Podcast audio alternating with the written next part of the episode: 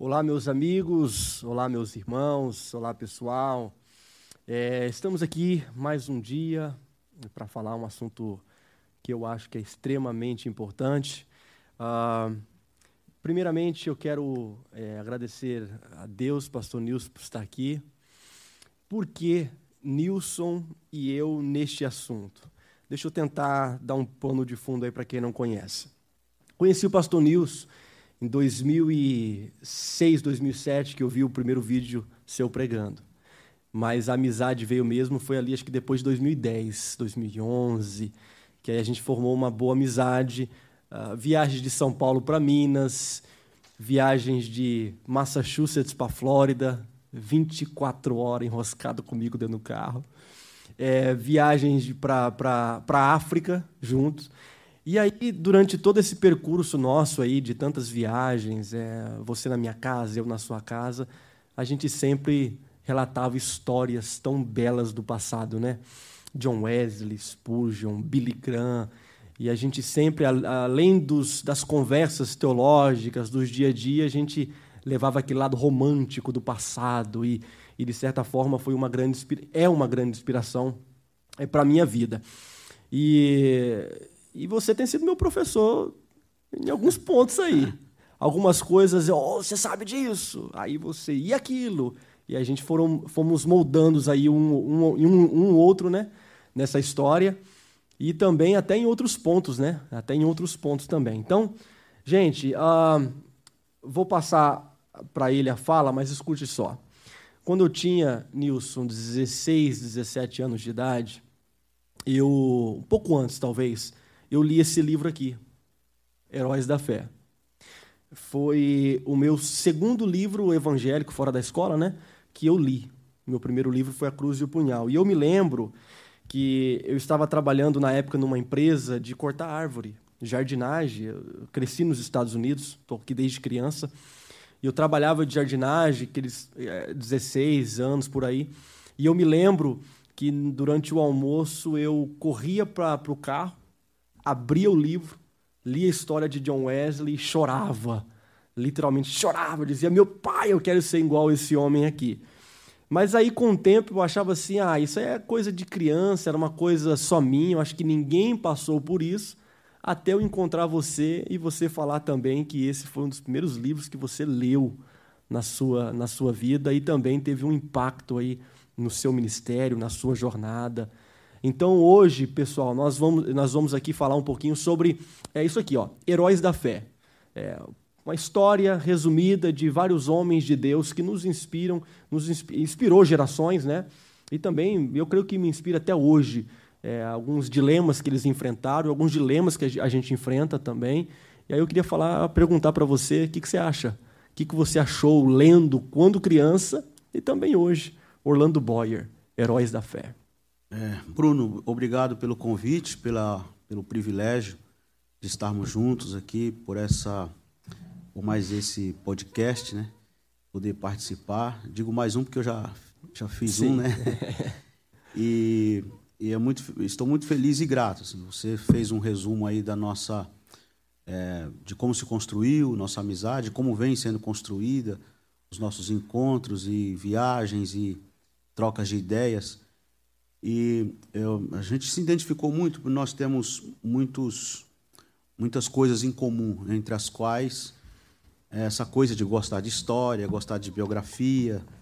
É, enfim, a gente tem isso em comum. Eu, eu pelo menos, e, e, já percebi isso em você também, é, você pode até confirmar ou não, mas eu já. Eu tenho uma coisa assim, meio que um, um pezinho no saudosismo, né? É. Eu sempre digo, eu não sou saudosista, mas, mas eu meio que tenho aquele pezinho ali no saudosismo. Nasci na época é. errada. Eu acho que você falou uma coisa legal aí. Você falou que é, a gente olha com aquele, aquela, aquele olhar mais romântico. Mais né? romântico, é. A gente sabe que em todos os tempos existiram problemas, desafios, nenhum desses homens foram perfeitos. E vamos falar isso também. Vamos falar é. também. Mas aquele, aquela coisa, aquele olhar romântico, que, pelo menos para mim, me, me ajuda muito na minha, na minha caminhada de fé.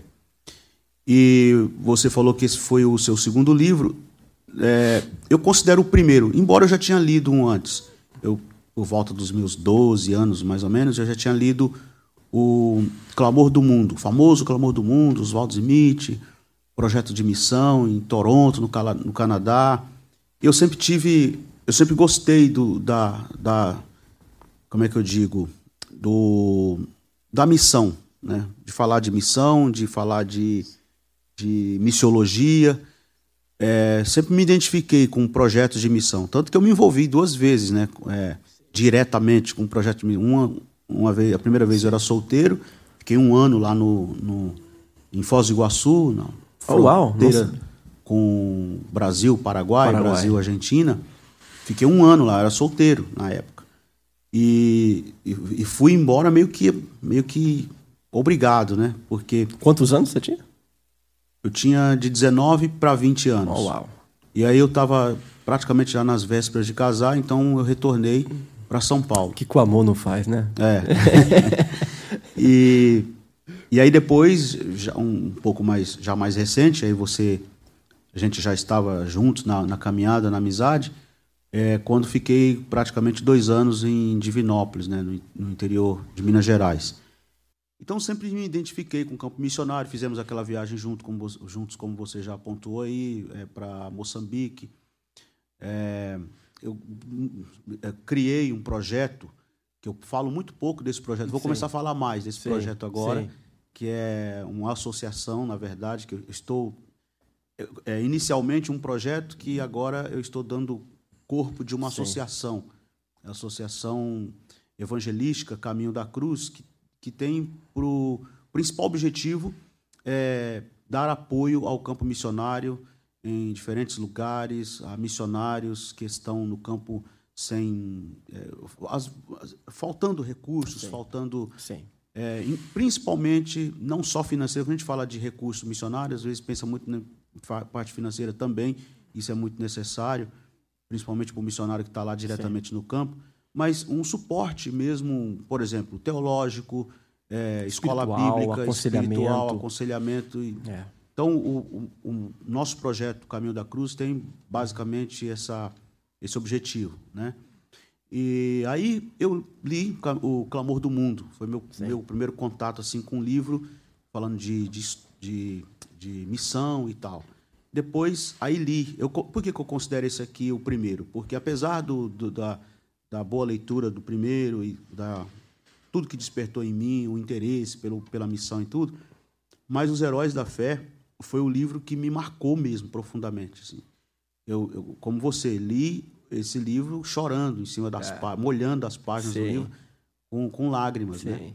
É, o primeiro personagem que eu ouvi mesmo, o primeiro personagem que eu ouvi e que me marcou profundamente Inclusive hoje eu tenho algumas crises porque eu vejo eu, depois, né? Você Sim. vai você vai tendo um contato melhor do ponto de vista acadêmico, do ponto de vista teológico e tal, e aí você começa, começa a ver alguns pontos de confronto, né? Mas o primeiro personagem mesmo que eu li, que eu li não, que eu ouvi a respeito e que me marcou muito, ainda hoje eu tenho assim um é, é, é gosto muito dele, embora tenha alguns pontos aí que que depois, ao longo da minha vida, foram me, me levando a questionamentos. É Martinho Lutero. Sim. Martinho Lutero.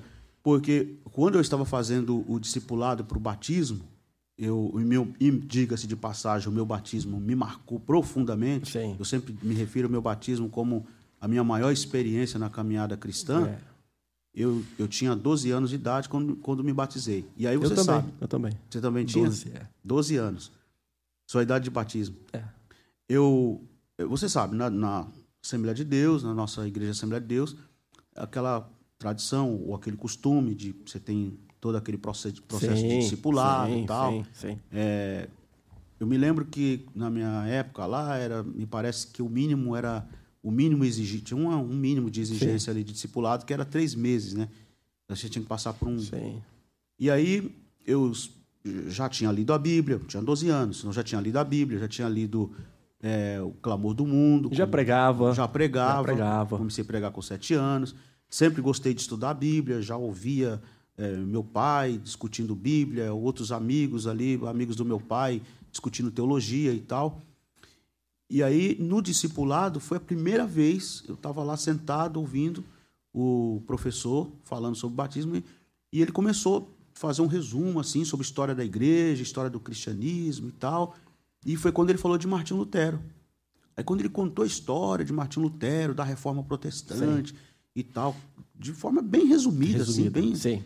Mas ele contou como a gente já, romance. Romance, aquela coisa, né? Aquele, é. Aí eu me encheu o coração, meus olhos encheram assim, né? Essa coisa do, do revolucionário, Sim. o cara que enfrentou o império, que enfrentou o Papa, enfrentou tudo, aquela estrutura tá toda. Tá vendo, gente? A culpa é de Martinho Lutero. É. Olha com quem você foi aprender. É.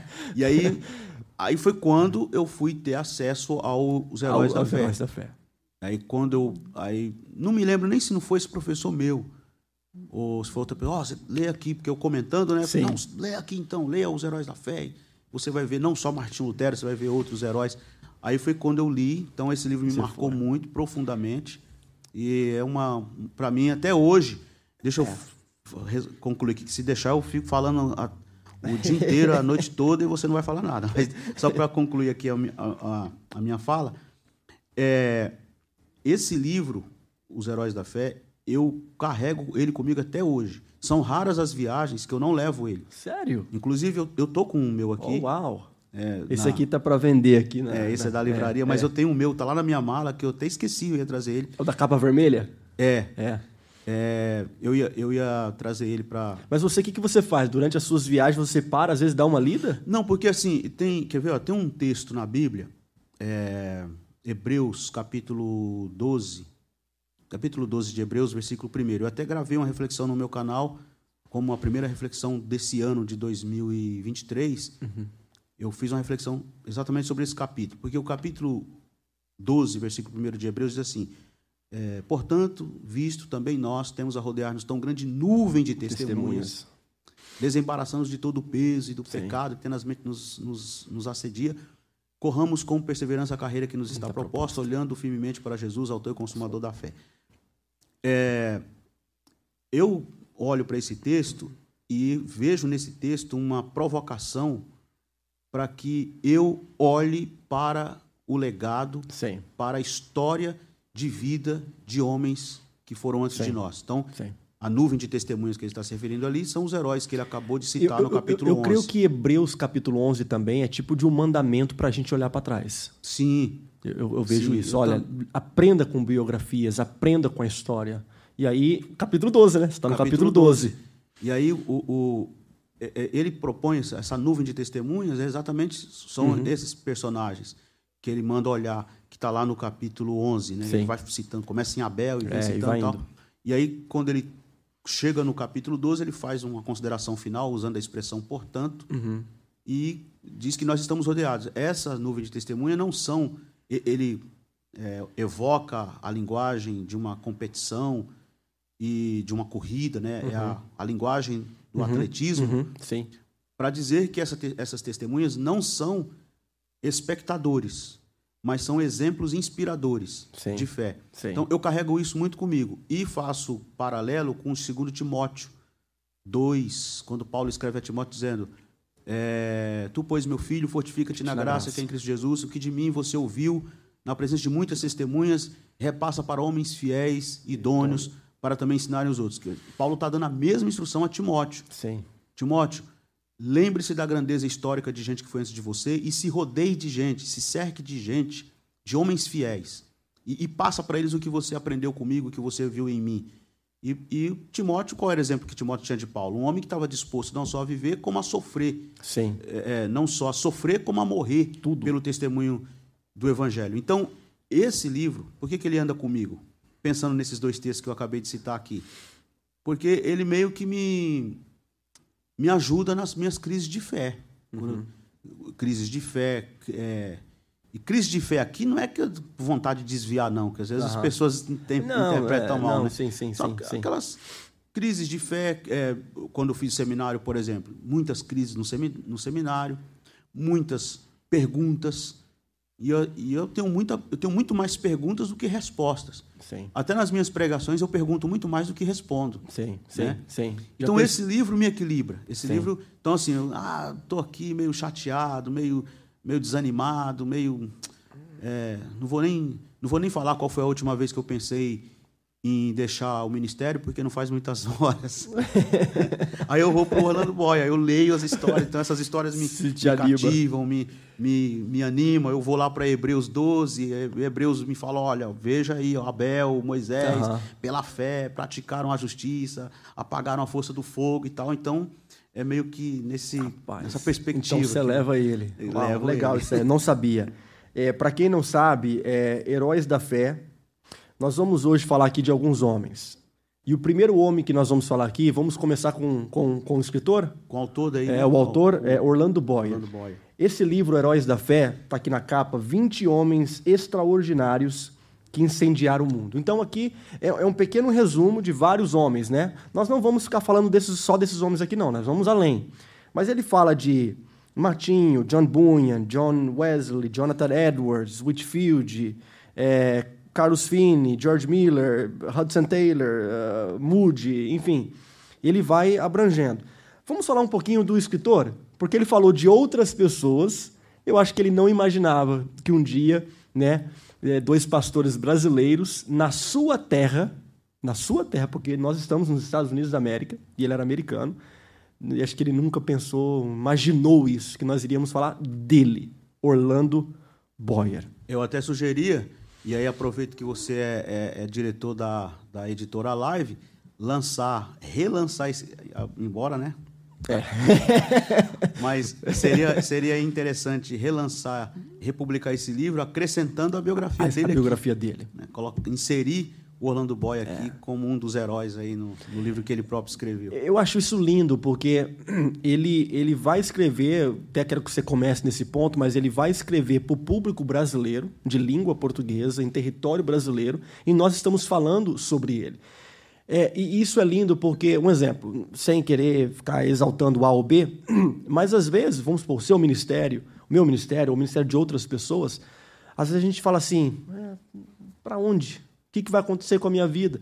E nós não sabemos o que Deus é capaz de fazer, e talvez daqui a 50 anos ou 100 anos, eles podem também estar trazendo relatos, não do nosso, porque seria muita prepotência para isso, mas relatos de outros ministérios que, estamos, que está vivendo agora, né? Mas vamos lá, Orlando Boyer, americano, foi fazer missões no Brasil e viu uma carência de literatura.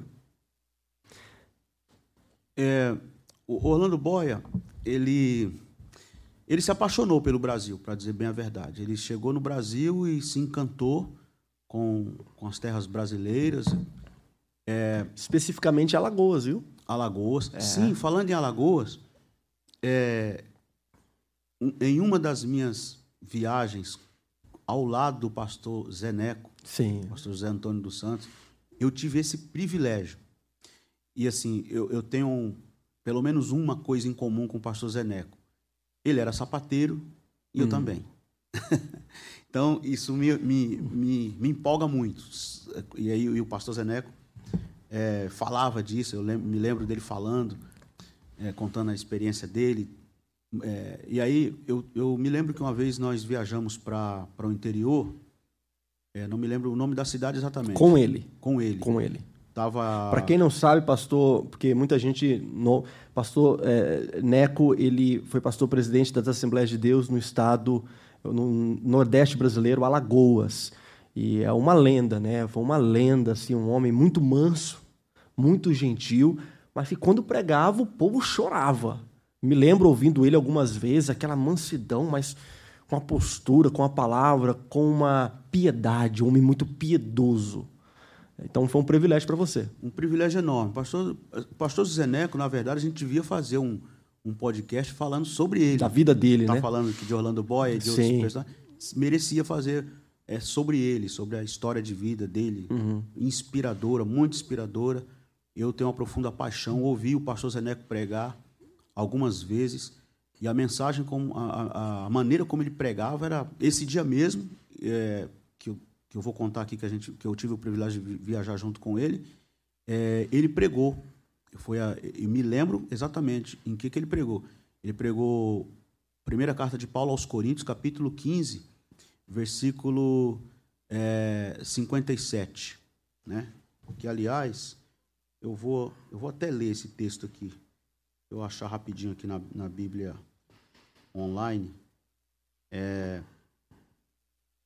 Pastor, Zé, pastor Zeneco, um pastor, depois é, vale a pena, é, deixou um grandíssimo legado em Alagoas. E, e, a gente sente falta aí desses, desses grandes líderes, desses grandes homens de Deus aí que, que passou.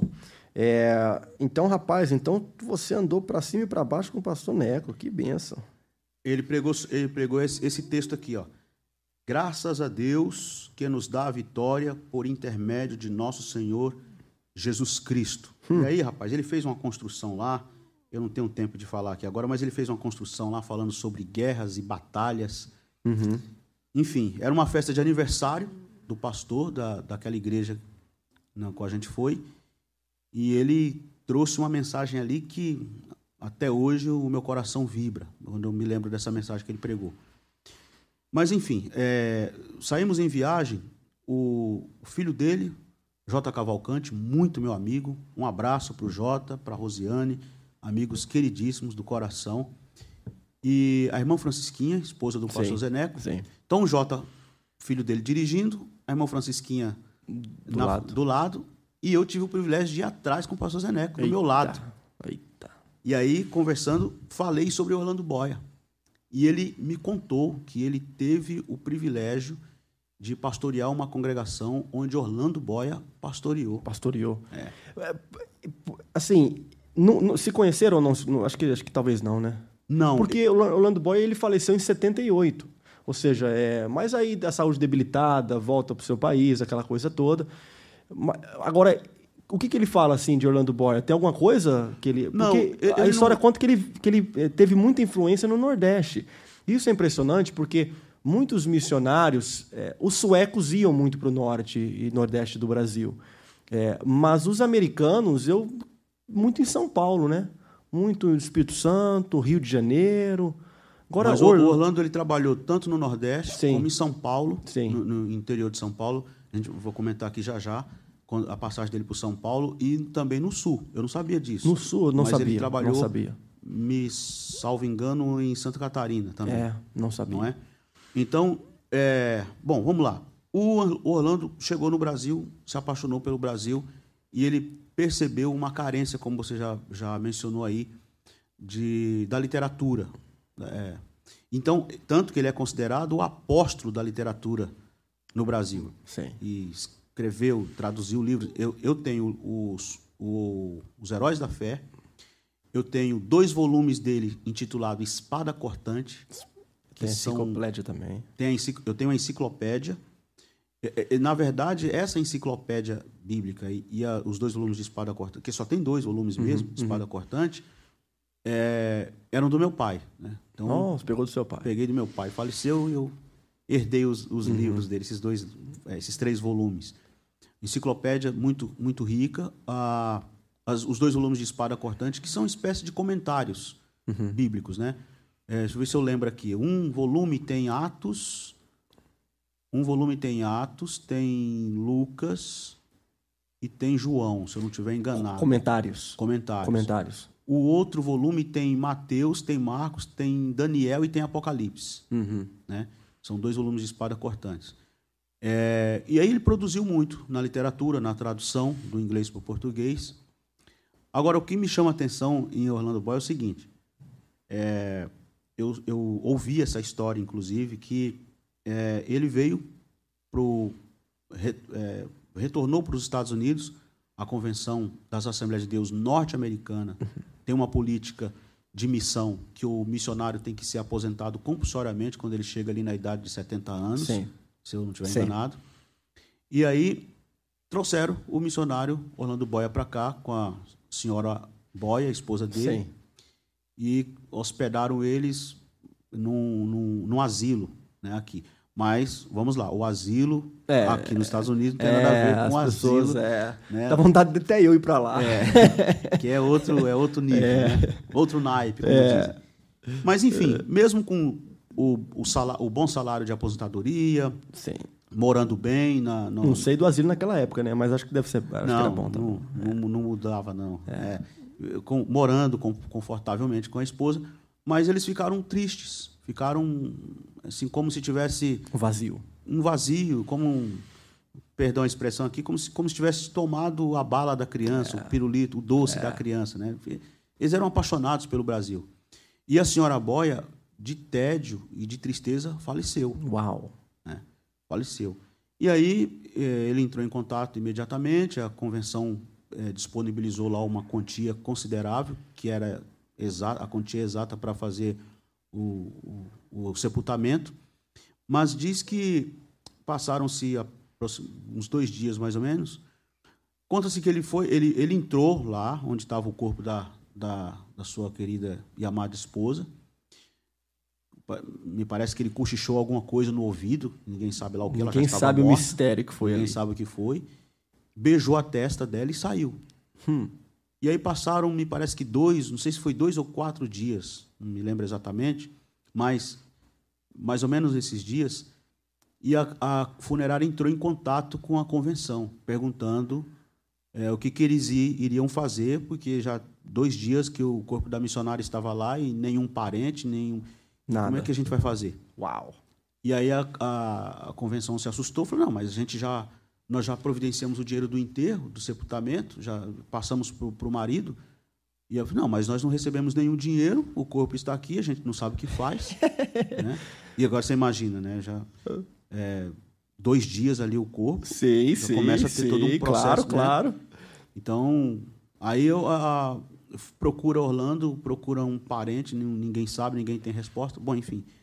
Quando foram descobrir, o Orlando tinha comprado uma, uma passagem de avião de volta para o Brasil.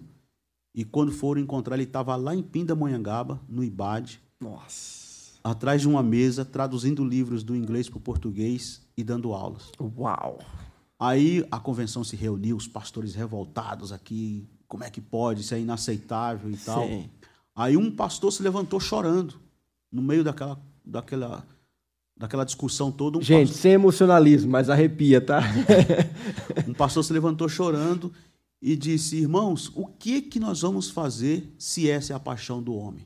O que, que a gente pode fazer por um homem que adotou o Brasil como país dele? E que É, essa é a nada. paixão dele? Nada. Vamos acabar com essa discussão aqui agora. Vamos dar o sepultamento digno que a, a missionária tem que ter e deixa o Orlando para lá concluir e combater o bom combate da fé. Uau.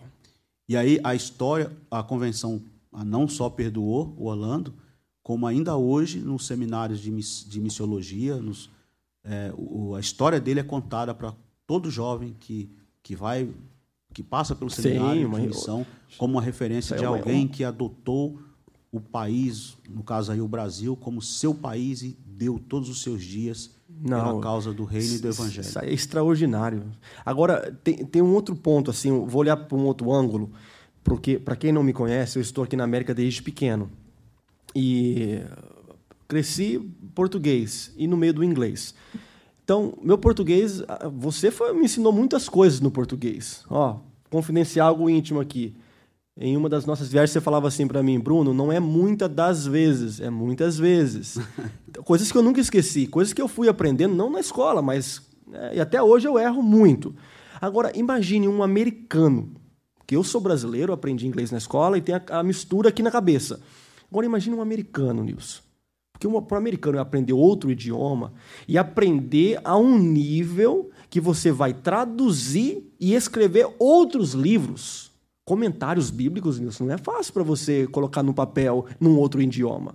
Você conseguiria fazer no inglês? Não. Então, Consigo nem falar inglês. então, então assim, olhando, porque ah, é Deus. Deus chamou a pessoa assim eh, certa e, e- e capacitou, né? E porque eu acho muito difícil isso, muito difícil você conseguir elaborar um texto, traduzir para outro idioma. Agora, uma coisa interessante que você, você comentou comigo e eu queria que você comentasse também aqui, é você, você é, teve a sua, a sua educação aqui nos Estados Unidos. Você veio para cá criança E- Oito, oito anos. Oito anos. Oito para nove, é. Foi alfabe- alfabetizado aqui. Uhum. E, enfim, é um, um- já é um americano, vamos dizer Sim. assim. É, com toda sua, com todo o seu tempo de vida aqui, de vivência aqui nos Estados Unidos, conhecimento de, de igreja, de diferentes ministérios, das igrejas americanas, igrejas na- nativas, dos pregadores, dos mais famosos até os mais, é, os menos famosos, os menos conhecidos. É, Orlando Boia é conhecido no Brasil, tem toda essa, essa, esse- essa, é, essa popularidade, vamos dizer, embora muitos também não conhecem, mas falando de modo geral, Mas esse é um dos livros mais bem vendidos da, da, da CPAD. todo mundo conhece. Você Todo- fala Heróis da Fé, às vezes a pessoa não lembra de Orlando Boia, mas você fala Heróis da Fé, todo mundo sabe. Exato. Aqui nos Estados Unidos, Orlando é conhecido? Paz, isso daí é incrível, porque eu tenho alguns amigos americanos, inclusive alguns a conhecem, até o próprio David Eldridge e, e vários outros. E quando a gente está naquele bate-papo, ele, ele, eu faço perguntas sobre alguns pastores eh, que foram para o Brasil. Bernard Johnson, a gente talvez se tiver tempo vamos falar sobre ele, Orlando, e não conhecem. Orlando Boyer, ele, Boyer, ele não é conhecido nos Estados Unidos. Ele não é, vamos supor, é, para gente, vamos supor, um Antônio Gilberto, pastor Neco, um pastor Sebastião Rodrigues. Ele não é conhecido.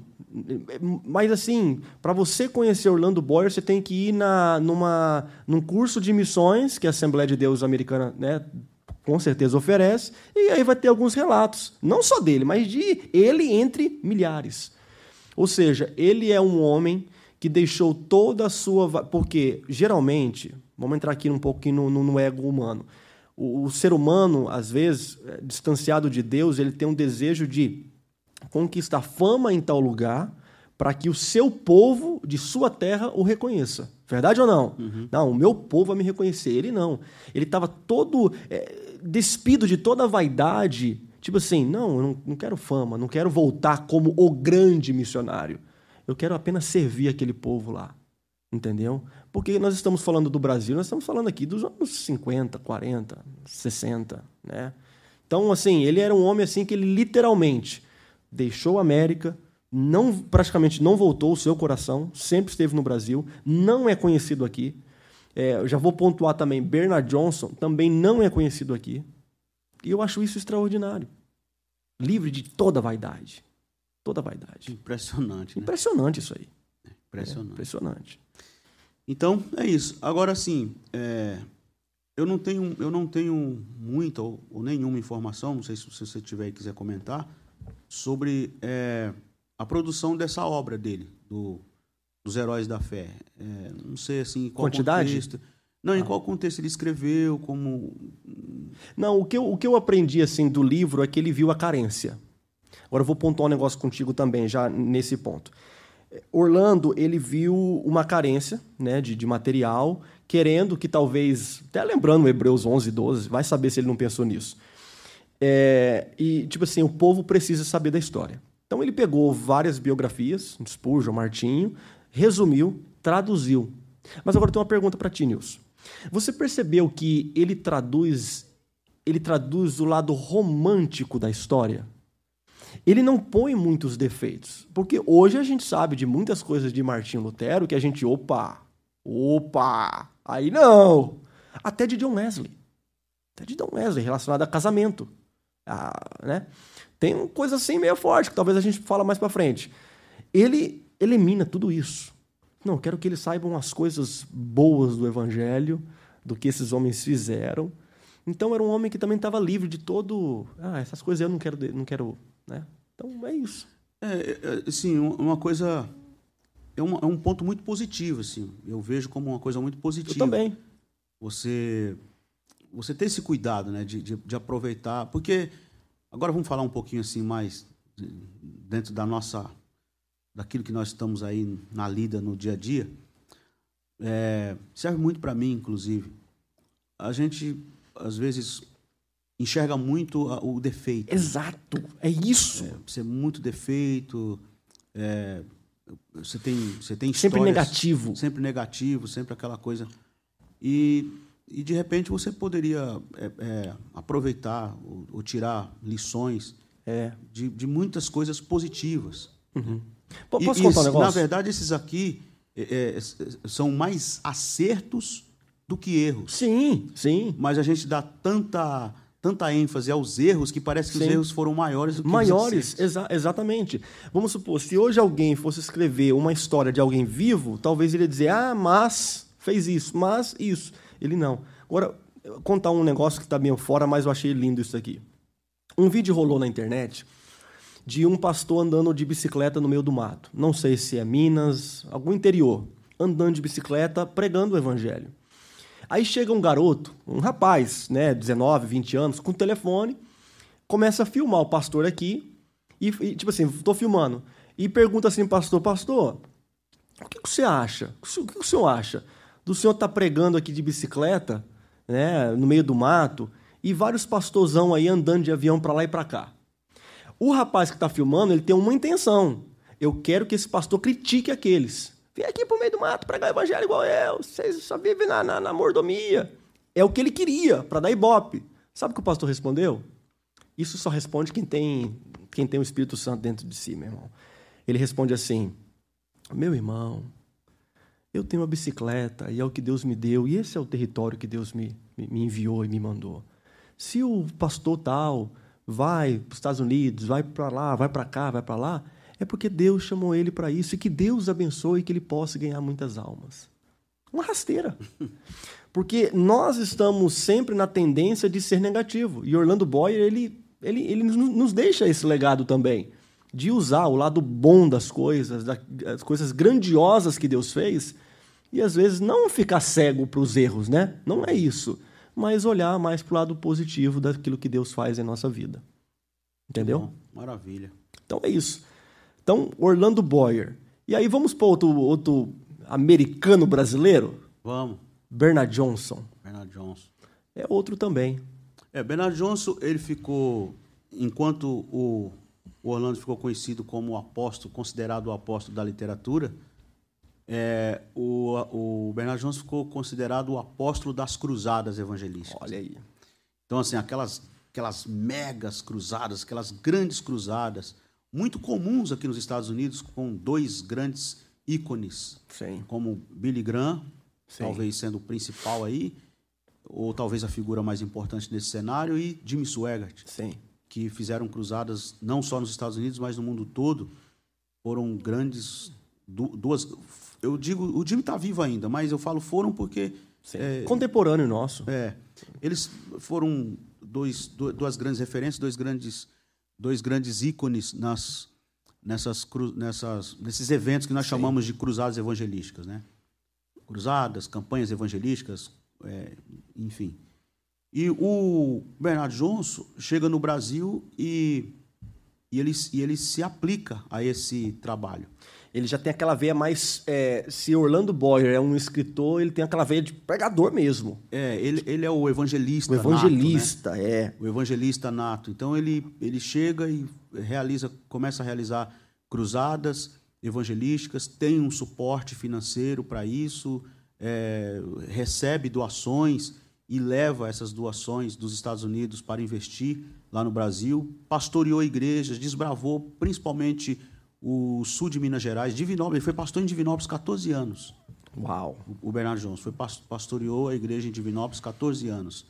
É, pregou muito ali na região uhum. sul do, do, do, de Minas Gerais. E tem vídeos, tá, gente? Tem vídeos no YouTube. É, tem vídeos no YouTube tem, dele. Tem um vídeo dele muito, muito, muito conhecido, não. Um vídeo assim que é. Que é são poucos, né? Uhum. Mas um dos poucos vídeos dele que tem, de cruzadas, tem uma dele lá em, em Ipatinga.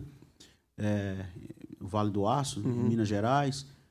E então muitos homens como Vitorino Silva, cantor Vitorino Silva, é, que acompanhava ele nas cruzadas, era Cruzada Boas Novas, né?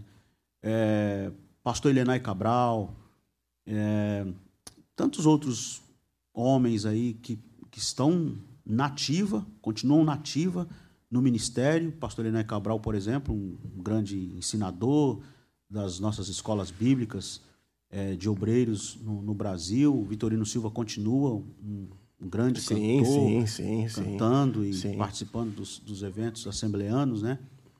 E o Bernardo Johnson foi esse, esse, esse pregador que, que conquistou é, os, as mais distantes cidades, os grandes centros, as mais, as, a, desde as menores igrejas até as grandes, grandes convenções, a convenção geral e daí e, por diante. E é outro também que na questão é, cultural, língua, idioma. Esses dias eu estava viajando com o David eh, Eldred e ele colocou Bernard Johnson para ouvir numa tradução. Rapaz, não, você não dá para falar como americano. Um português tão bem falado que dá para dá passar desapercebido, dá para passar como alguém do sul do Brasil, né, com uma descendência talvez alemã, italiana.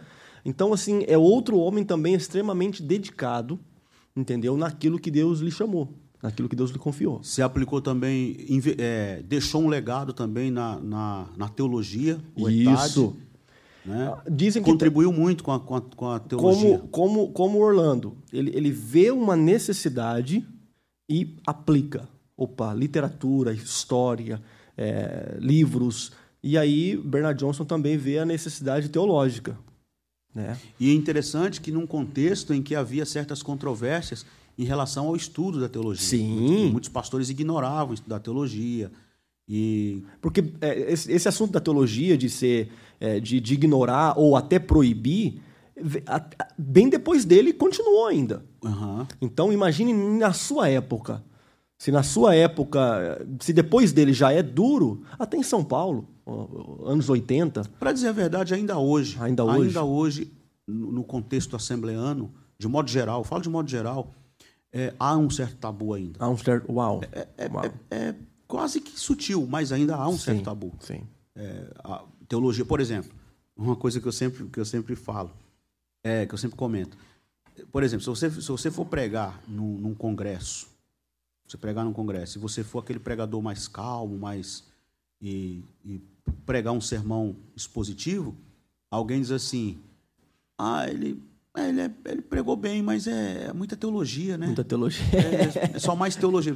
Às vezes foi um sermão absolutamente simples. Essa muita teologia quebra, né? Mas essa muita teologia, quer dizer, na cabeça de muitos, lá no fundo, no fundo, é isso que eu falei que ainda existe tabu, a teologia é prejudicial, quer dizer, ainda que fosse, Sim. ainda que fosse, e, e, nós não estamos falando aqui de teologia acadêmica, nós sim, estamos falando aqui de, de teologia pastoral, é. de teologia de, do púlpito, uhum. ainda que fosse não, não foi bom? Não seria bom? Não uhum, seria algo positivo? Uhum, uhum. Mas para alguns, parece que a, a, teologia parece que tem esse tom negativo. Parece que a teologia esfria, parece que a teologia tira a inspiração do pregador. Espiritualidade. Parece é, parece é. que a é. teologia matou é. aquilo que o pregador... Porque há uma confusão também com eloquência, que eloquência... É, pá, pá, pá, uhum. Confunde eloquência com, com, tom de voz, sim. com aceleração técnica, da fala, técnica. com técnica, com traquejo de púlpito, quando na verdade eloquência não é, é isso. Não né? é isso. É. E, então, assim, por isso que eu disse, eu fiz esse comentário, há um certo tabu assim ainda em relação uhum. a a teologia. E imagina esses homens. Imagina. É. Lá, os anos 50, imagina. Os anos 50. É muito difícil. Então ele, ele, ele quebra isso também. Ele tem a coragem de implementar, de. Etade, né? Etade. Etade. A, a, sua esposa ficou. Continuou, né? Continua lá. Ela, ela continua? É, continua. Ela, o, o filho continua. dele, Cherry Johnson. Uhum. Uau, então... Eu tenho, tenho uma foto com eles é, é, recente, assim, em 2014. Sim. Eu estava em Campinas, lá na, na... Que eles congregam lá em Campinas com o pastor Paulo. E eu estava uma noite lá e, e fui, fui pregar, preguei lá em Campinas nessa, nessa noite. Um, acho que era um domingo, salvo engano. E aí eles estavam lá, tirei uma foto com, com Uau, com que eles. benção. É. Brasileiro mesmo. Agora, agora, não tem, agora não tem mais jeito, não. Ah, que bom, que bom, que legal. É... Então ele deixou esse, esse baita legado aí. Agora eu, eu queria pontuar um negócio, porque eu achei muito interessante. É, que nem eu disse no começo, às vezes a gente está conversando e você me fala uma coisa, eu falo, uau, isso é uma baita lição. É, dizem que no sul de Minas ele plantou muitas igrejas. E as igrejas americanas doavam muito, muito recurso financeiro. Né? Imagina o Brasil, na sua carência de hoje, imagine na época. E daí criou-se um hábito é verdade isso, que criou-se um hábito no sul de Minas das pessoas não ser tão generosas? Desculpa aí, mineiros. Mas é, é verdade que algumas regiões, talvez não todas, eu ouvi falar isso. Oh, eu não, não sei, não, não vou, que o sul de Minas é, é gigante. É, é, o estado de é. Minas é muito grande, né? Então você pega ali pela Fern... Fernão Dias, sentido São Paulo, Belo Horizonte. Ah, você, atravessa o limite de estados ali, né? É, primeira cidade extrema. Então, ali até Lavras, lá em cima. É, depois já vem é, Divinópolis. Divinópolis não é, não já está é saindo, sul né? de Minas. É, né? Divinópolis é, é, é acho que é centro região central, né? Uhum. o centro-oeste mineiro, uma coisa assim. Se eu não estiver falando bobagem aqui. É, a cidade mais, mais conhecida de Divinópolis, que fica próxima de Divinópolis, é, é Nova Serrana, que fica ali uns 40 quilômetros aproximadamente. 120 quilômetros de Divinópolis a 120 quilômetros você tem Belo Horizonte, que já é a capital. Então, eu não prego muito, pouquíssimas vezes, acho que, sei lá, eu devo ter pregado Acho que eu preguei uma vez só no sul de Minas, para uhum. ser bem honesto. Né? Duas vezes no pastor Rafael Pereira, que é de Pouso Alegre, né? Uhum. E tem uma outra cidade ali próxima que eu não estou me lembrando bem aqui. Agora, falando por Divinópolis, que Divinópolis foi um, uma cidade onde Bernardo Johnson trabalhou lá, pastoreou lá, é, investiu no, no, na, na igreja em Divinópolis, inclusive o templo que foi construído lá, a primeira igreja da Assembleia de Deus em Divinópolis, que, onde Bernardo Jones pastoreou, está lá ainda hoje. Hoje foi, esse templo foi vendido, Sim. hoje lá funciona uma academia, pelo menos na, quando não sei agora, mas pelo menos quando eu estava lá até 2015 funcionava lá uma academia. É, fui um, um, um, dia lá com um amigo meu que faleceu de covid, é, ou pelo menos a, pela covid na pandemia agora o pastor Carlinhos, que era o vice-presidente da Assembleia de Deus em Itapeva, no interior de São Paulo, era eu e ele era igual você sim, assim. Sim. E, e a gente eu fui lá, ele ficou ele ficou assim que ele gostava muito, tinha muito em comum de com história, a gente assim, né? de história, tudo. Tiramos foto lá de frente a esse, esse ex-templo, né? Uhum. Não sei se eu posso falar assim, é. ex-templo da, da Assembleia de Deus lá. E, mas Divinópolis passou por muitos escândalos, muita divisão. Então, assim, é, é a Assembleia de Deus é bem sofre muito. Uma muito coisa vai emendando a outra, vai virando uma bola de neve, é. né? Pode ter sido. Agora, em relação a isso, eu conversei com alguns pastores antigos, alguns obreiros antigos lá em Divinópolis, e muitos comentaram a mesma coisa é. em relação às contribuições. Eu fui missionário lá dois anos, praticamente. Fiquei numa comunidade, uma igreja pequena, uma comunidade pequena da Assembleia de Deus também. Hoje, essa igreja que eu pastoreei lá, ela é uma congregação de Nova Serrana, uhum. pastor Eduardo, que inclusive meu amigo, e hoje é, na época não era, mas hoje é. é e assim, eu percebia uma certa dificuldade em relação à contribuição. Uhum. Né? Assim, a contribuição. Mas também tem uma outra questão também em relação a média salarial. Realidade. É, a realidade lá. É uma cidade grande, uhum. talvez passe hoje aí dos seus 3, 300 mil habitantes, Uau. né? Uma cidade muito boa, uhum. Divinópolis, mas a média de salário, assim, é, é, é, é um salário mínimo. As pessoas vivem, é, pelo menos onde eu, a região, o bairro que eu estava pastoreando, eram de pessoas muito simples, muito humildes, uhum. com uma média de salário ali baixa, né? E uma cidade também assim que um, o custo de vida assim não é lá tão barato, né? É, então assim muita dificuldade. Agora eu conversando, como eu ia dizendo, conversando com alguns pastores, com alguns com alguns obreiros assim, mais antigos, uma das coisas que eles pontuaram foi exatamente essa. Falou assim, olha, pastor, aqui nós recebemos muita influência dos, de pastores estrangeiros. Uhum. É, é, Gustavo Berg, por exemplo, que foi o, o, fundador mesmo da igreja lá.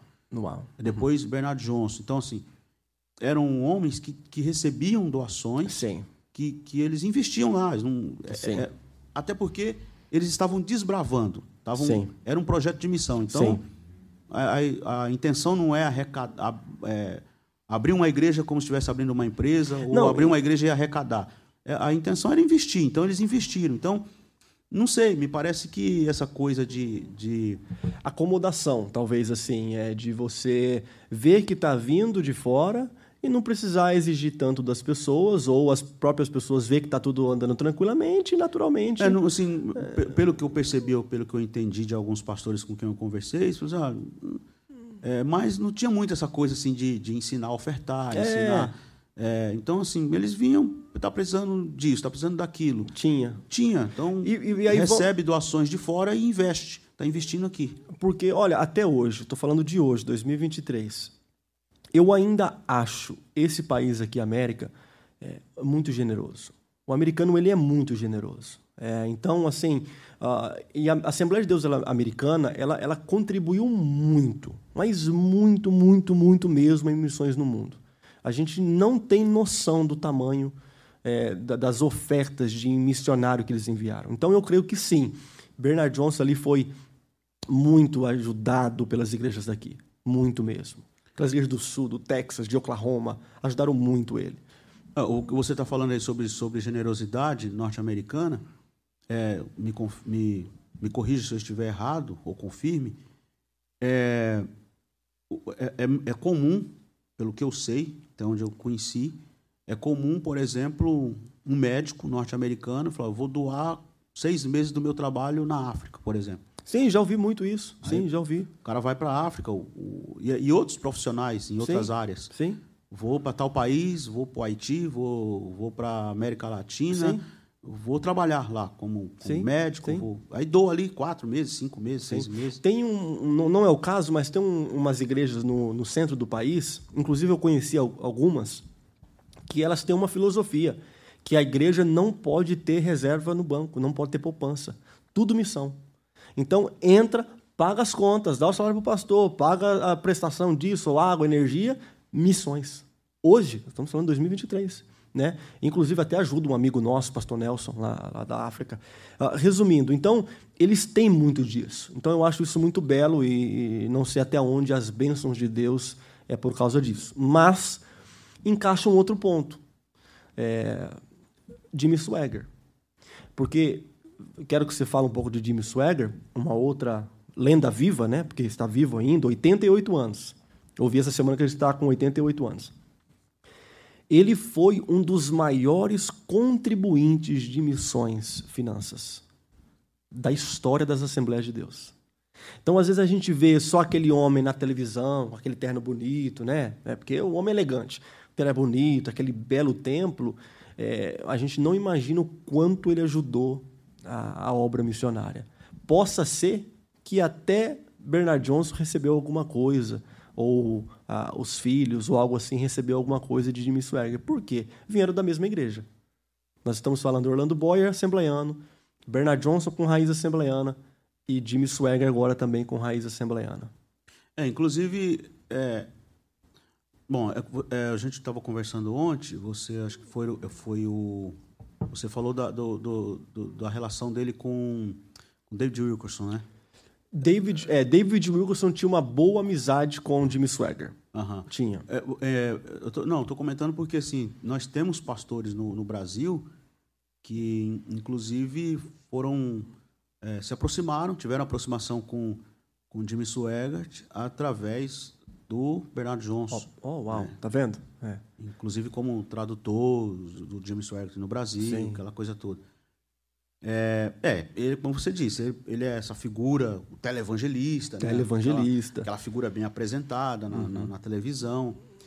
E, mas por trás desse televangelista bem apresentado na televisão, você tem esse cara que, que, é, que evangelizou, evangelizou Sim. o mundo, pregou o evangelho. Sim é, realizou inúmeras cruzadas é, na América na América Latina toda né? Sim. É, você pega ali é, é, Argentina é, Brasil Peru Paraguai Bolívia assim, receberam hospedaram cruzadas evangelísticas do do Jimmy Swagger Gente, nós ó, falamos um pouquinho de Orlando Boyer, falamos um pouquinho de Bernard Johnson. Nós estamos nesse, nesse é, Brasil, conexão com o Brasil. É, e agora estamos entrando para Jimmy Swagger. É, Orlando Boyer faleceu em 78. É, a família de, de Bernard Johnson, a esposa, continua trabalhando no Brasil ainda até hoje. E estamos falando de um outro assembleiano americano, Jimmy Swagger, nascido em 1935, uh, com uma é, pentecostal. Você já ouviu falar do, do, do, do primo dele, que faleceu poucas semanas atrás, né? A gente lá no Brasil fala Jerry Lee Lewis, como é que fala? É, é Jerry Lee Lewis. Jerry Lee Lewis. É, que canta... É. Eu ia falar a música dele aqui, mas não é tão boa, não. é, muito famoso, tá? Muito famoso. Sim. Muito famoso. Sim, famosíssimo. Pessoas, é, não sei se as pessoas têm noção é. do quanto esse homem era o cara é, do rock. Famosíssimo. É, famosíssimo. as histórias dele, inclusive, se cruzam muito com Elvis Presley. Com Elvis Presley. É. Porque era o rock, né? O, ah, o, Jerry Lee tinha aquela... Pegava o teclado e pá, e fazia uma loucura. E se conectava com o Elvis Presley, do sul da América, com uma raiz... É, a raiz pentecostal e segundo o Jimmy Swagger ele postou, é, morreu bem com Deus, viu? Morreu em paz com Deus. Gravaram um hino junto. Não sei se você chegou a ver nas vi. redes sociais do Jimmy. Sim, eu vi. O Jimmy Swagger gravou com o primo dele, né? O Jerry Lee. Ah, é, já muito, já bem velhinho. É, e aí, ok, vamos lá. Figura Jimmy Swagger. Foi o homem que, durante certo tempo, ele estava aqui e Billy Graham aqui.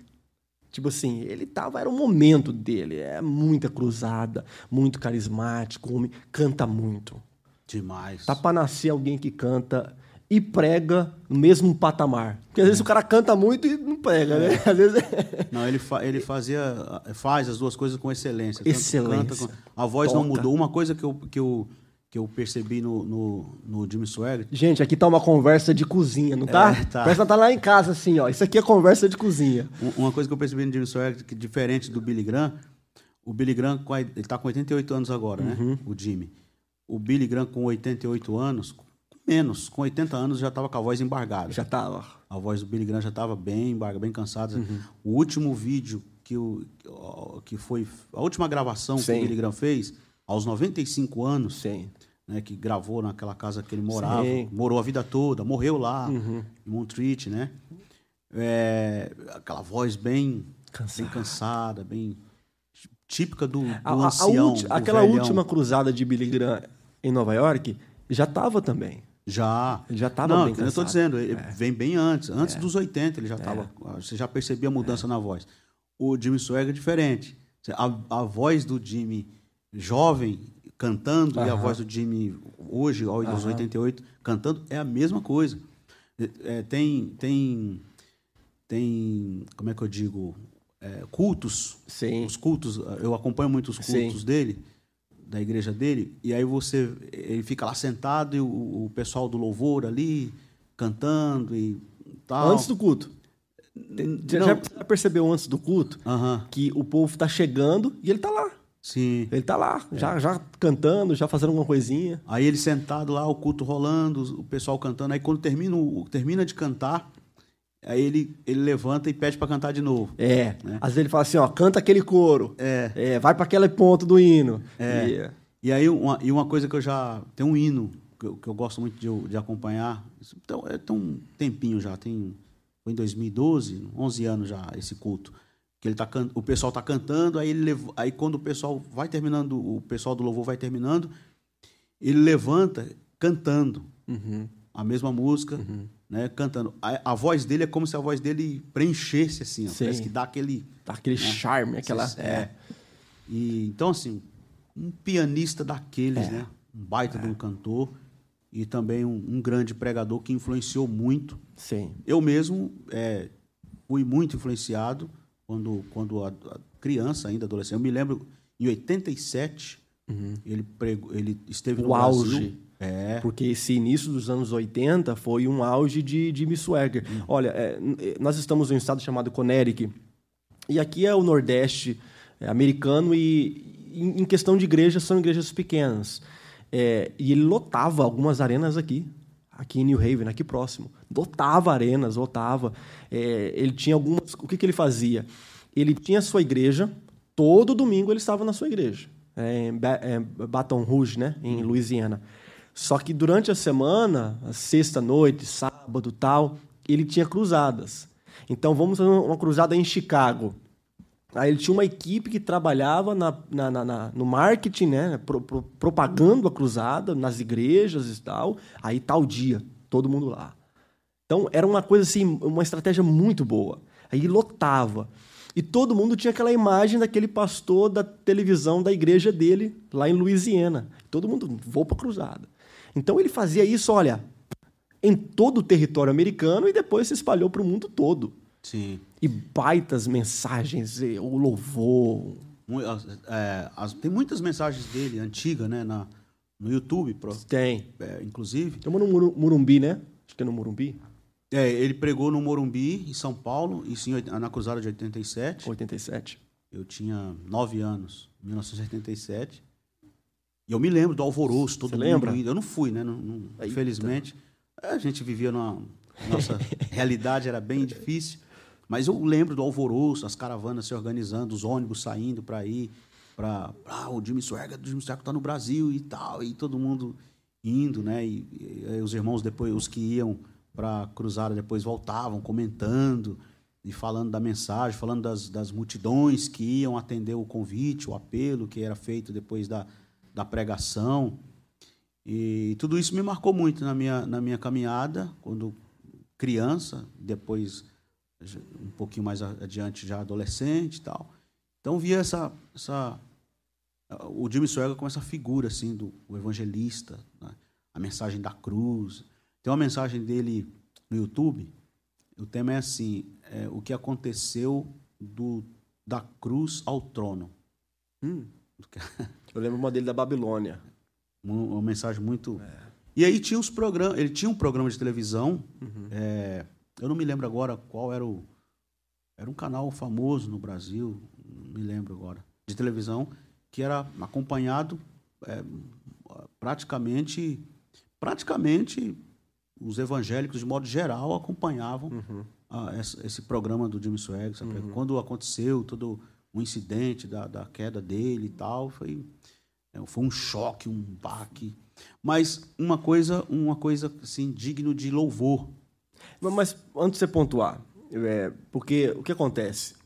Às vezes a gente conversa assim, é, já sabendo da história. É, o pano de fundo, gente, ele teve uma queda. Ele teve uma queda sexual, ele pecou, né? É, ele pecou e agora você fala. É, que, que eu, foi louvável, porque. É. é, eu falei assim de, de forma superficial, meio que para fazer que nem Orlando aqui, né? Evitar. Mas, Mas eu não você... sou Orlando, eu tô brincando. Mas o que eu ia dizer é o seguinte: o, o, o digno de louvor é que ele, ele ele se pronunciou, ele, ele, como é que eu digo? Ele, ele confessou. É. Se pronunciou não, ele confessou publicamente. Em rede nacional. É, se pronunciou confessando, né? Publicamente, em, em rede nacional. Se levantou no púlpito da igreja e confessou. Uhum. É, me parece que é Charles Spurgeon. Parece que é Charles Spurgeon quem, na, naquela série que ele escreveu... É, é, aos meus alunos? Aos meus alunos. É que ele fala sobre isso, sobre, não sobre o Jimmy Swagger, claro. Tem um né? livro aí também, gente. Quem, quem for é. da igreja, passa ali. Não sobre o Jimmy Swagger, claro, óbvio, né? Uhum. Ele é. Mas ele fala no sentido assim, que se, se por exemplo, eu, se eu, se eu me envolvo num pecado uhum. é, moral, caio num adultério, uma coisa assim, é, a repercussão do meu arrependimento tem que ser proporcional a repercussão do escândalo. Uau! Não ouvi isso, primeira vez. Então, aí que ele está discutindo ali essa questão, se o, se o ministro deve ou não voltar ao, ao exercício do ministério depois oh, de, um, de, um, escândalo. Uhum.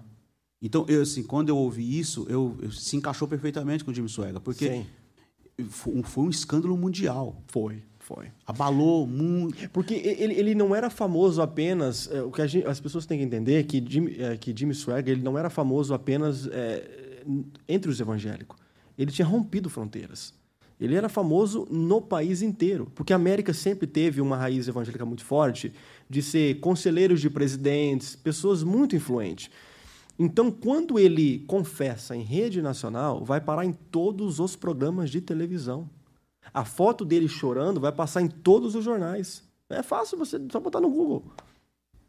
E, e a, quando ele fez essa, essa confissão, e, então, e aí, retomando aqui a, a fala, o pensamento do, do Espúgio, eu, eu posso estar errado, mas eu, pelo menos, enxergo assim. Uhum. Eu, eu acredito que foi proporcional a, a repercussão da confissão, do seu arrependimento, das suas lágrimas, do seu foi proporcional. E aí uhum. você comentou uma coisa interessante também, não sei se ontem ou em alguma de nossas conversas aí, é, sobre a, a, esse contato que ele tinha com David Wilkerson e ele deu meio que uma orientação a ele nesse sentido, ele, porque ele se submeteu à disciplina na igreja sim, dele, sim, ele era pastor. Sim. Assembleia de Deus. É, é, ele, ele se submeteu à disciplina. Ele, então, assim, houve todo um. Não é, não é como hoje, né? Que a gente vê muita coisa, a gente Esco... sabe de muita coisa, não, jogar não, debaixo não foi, dos tapetes não foi, não foi, não, por isso Não, mesmo. não foi escondido, porque é, David Wilkerson, aqui de Nova York,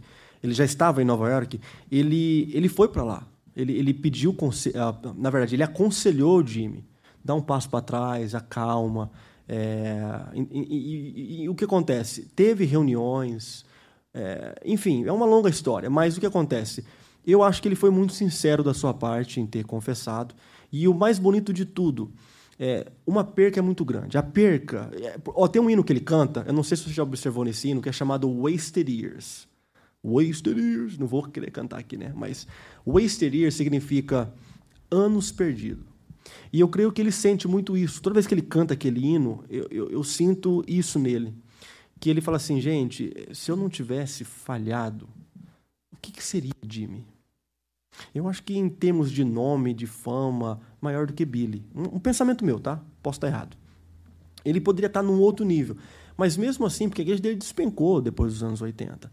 Mas o velhinho, ele, ele se retratou e continua com 88 anos de idade com a mesma paixão.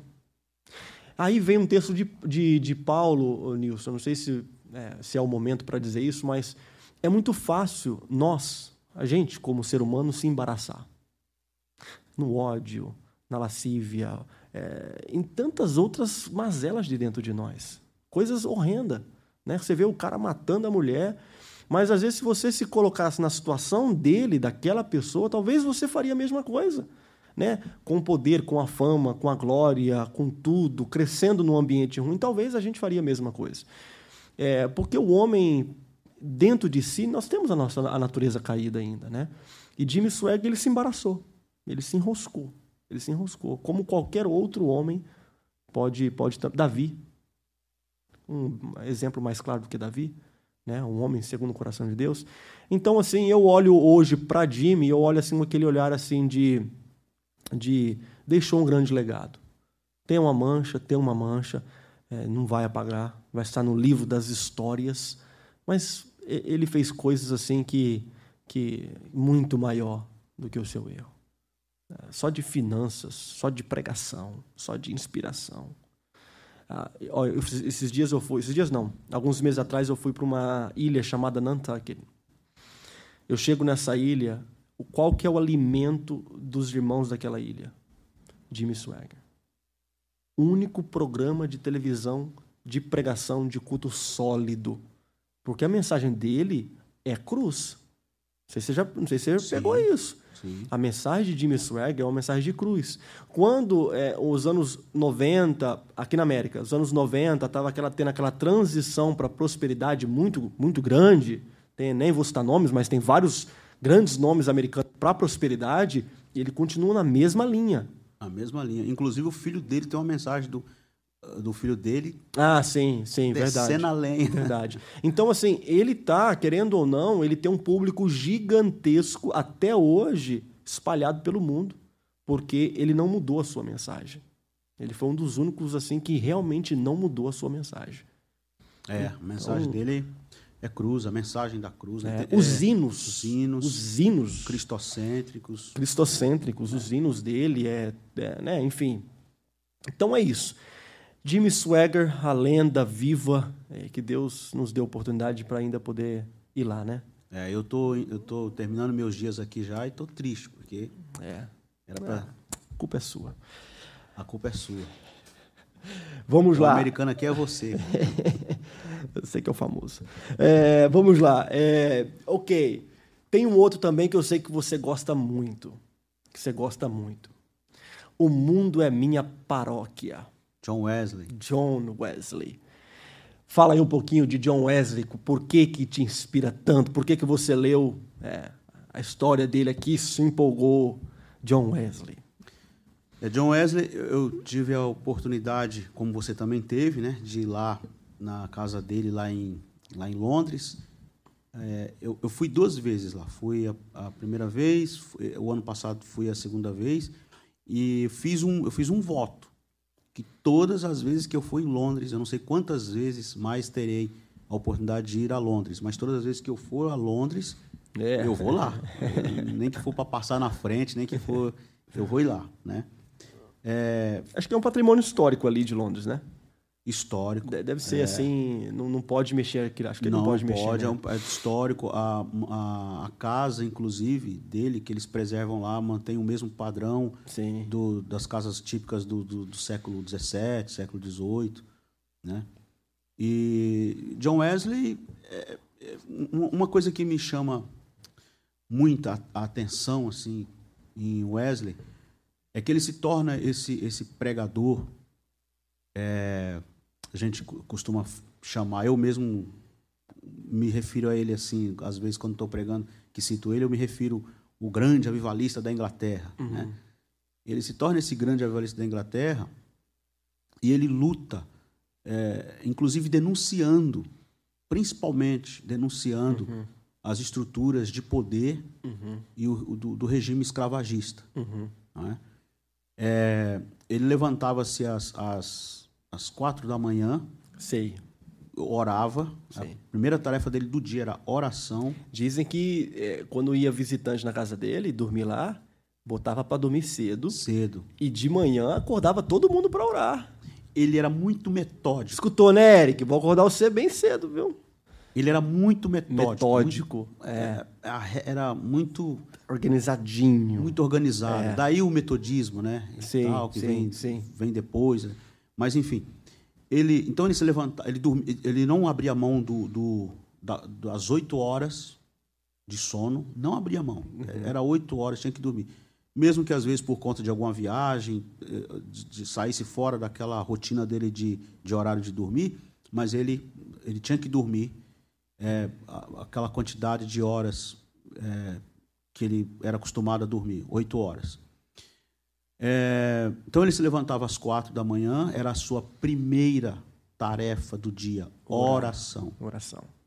Tem até uma, uma lista, eu, eu carrego comigo uma lista é, de vários nomes que se dedicaram à oração, e quando eu estou pregando sobre oração, eu costumo citar, ele vem o primeiro da lista. lá. Carrega uma livraria É, contigo. que ele colocou um propósito, é, ele acentuou no seu coração o propósito de nunca deixar que o sol nascesse sem que ele fosse encontrado de joelhos. É. Aí ele se levantava e antes que o, que o dia clareasse, ele- após aquele primeiro momento de oração dele nas quatro da manhã, ele corria para como é que chama? É, tipo, eu me esqueci agora o nome aqui. Eu sei que era o, o- o local onde ficavam os pessoas, os trabalhadores, começavam a trabalhar ali nas construções, linha de ferro. Então, ele corria para lá. Os, é, é, os- é, eu não estou conseguindo lembrar a palavra aqui. Mas, enfim, ele já ia para lá pregar. Então, ele pregava para esse pessoal que começava nos primeiros, hora- nos primeiros horários da manhã. Oh, a- não seu- sabia disso. De trabalho, ele já estava lá pregando. Uhum.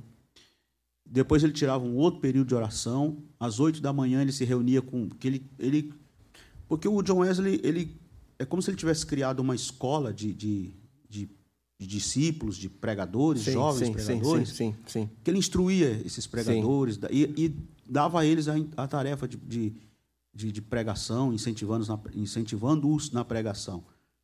Então, a partir das 8 horas, eles davam início às suas tarefas ao longo do dia de visitação, de pregação, de evangelismo de rua.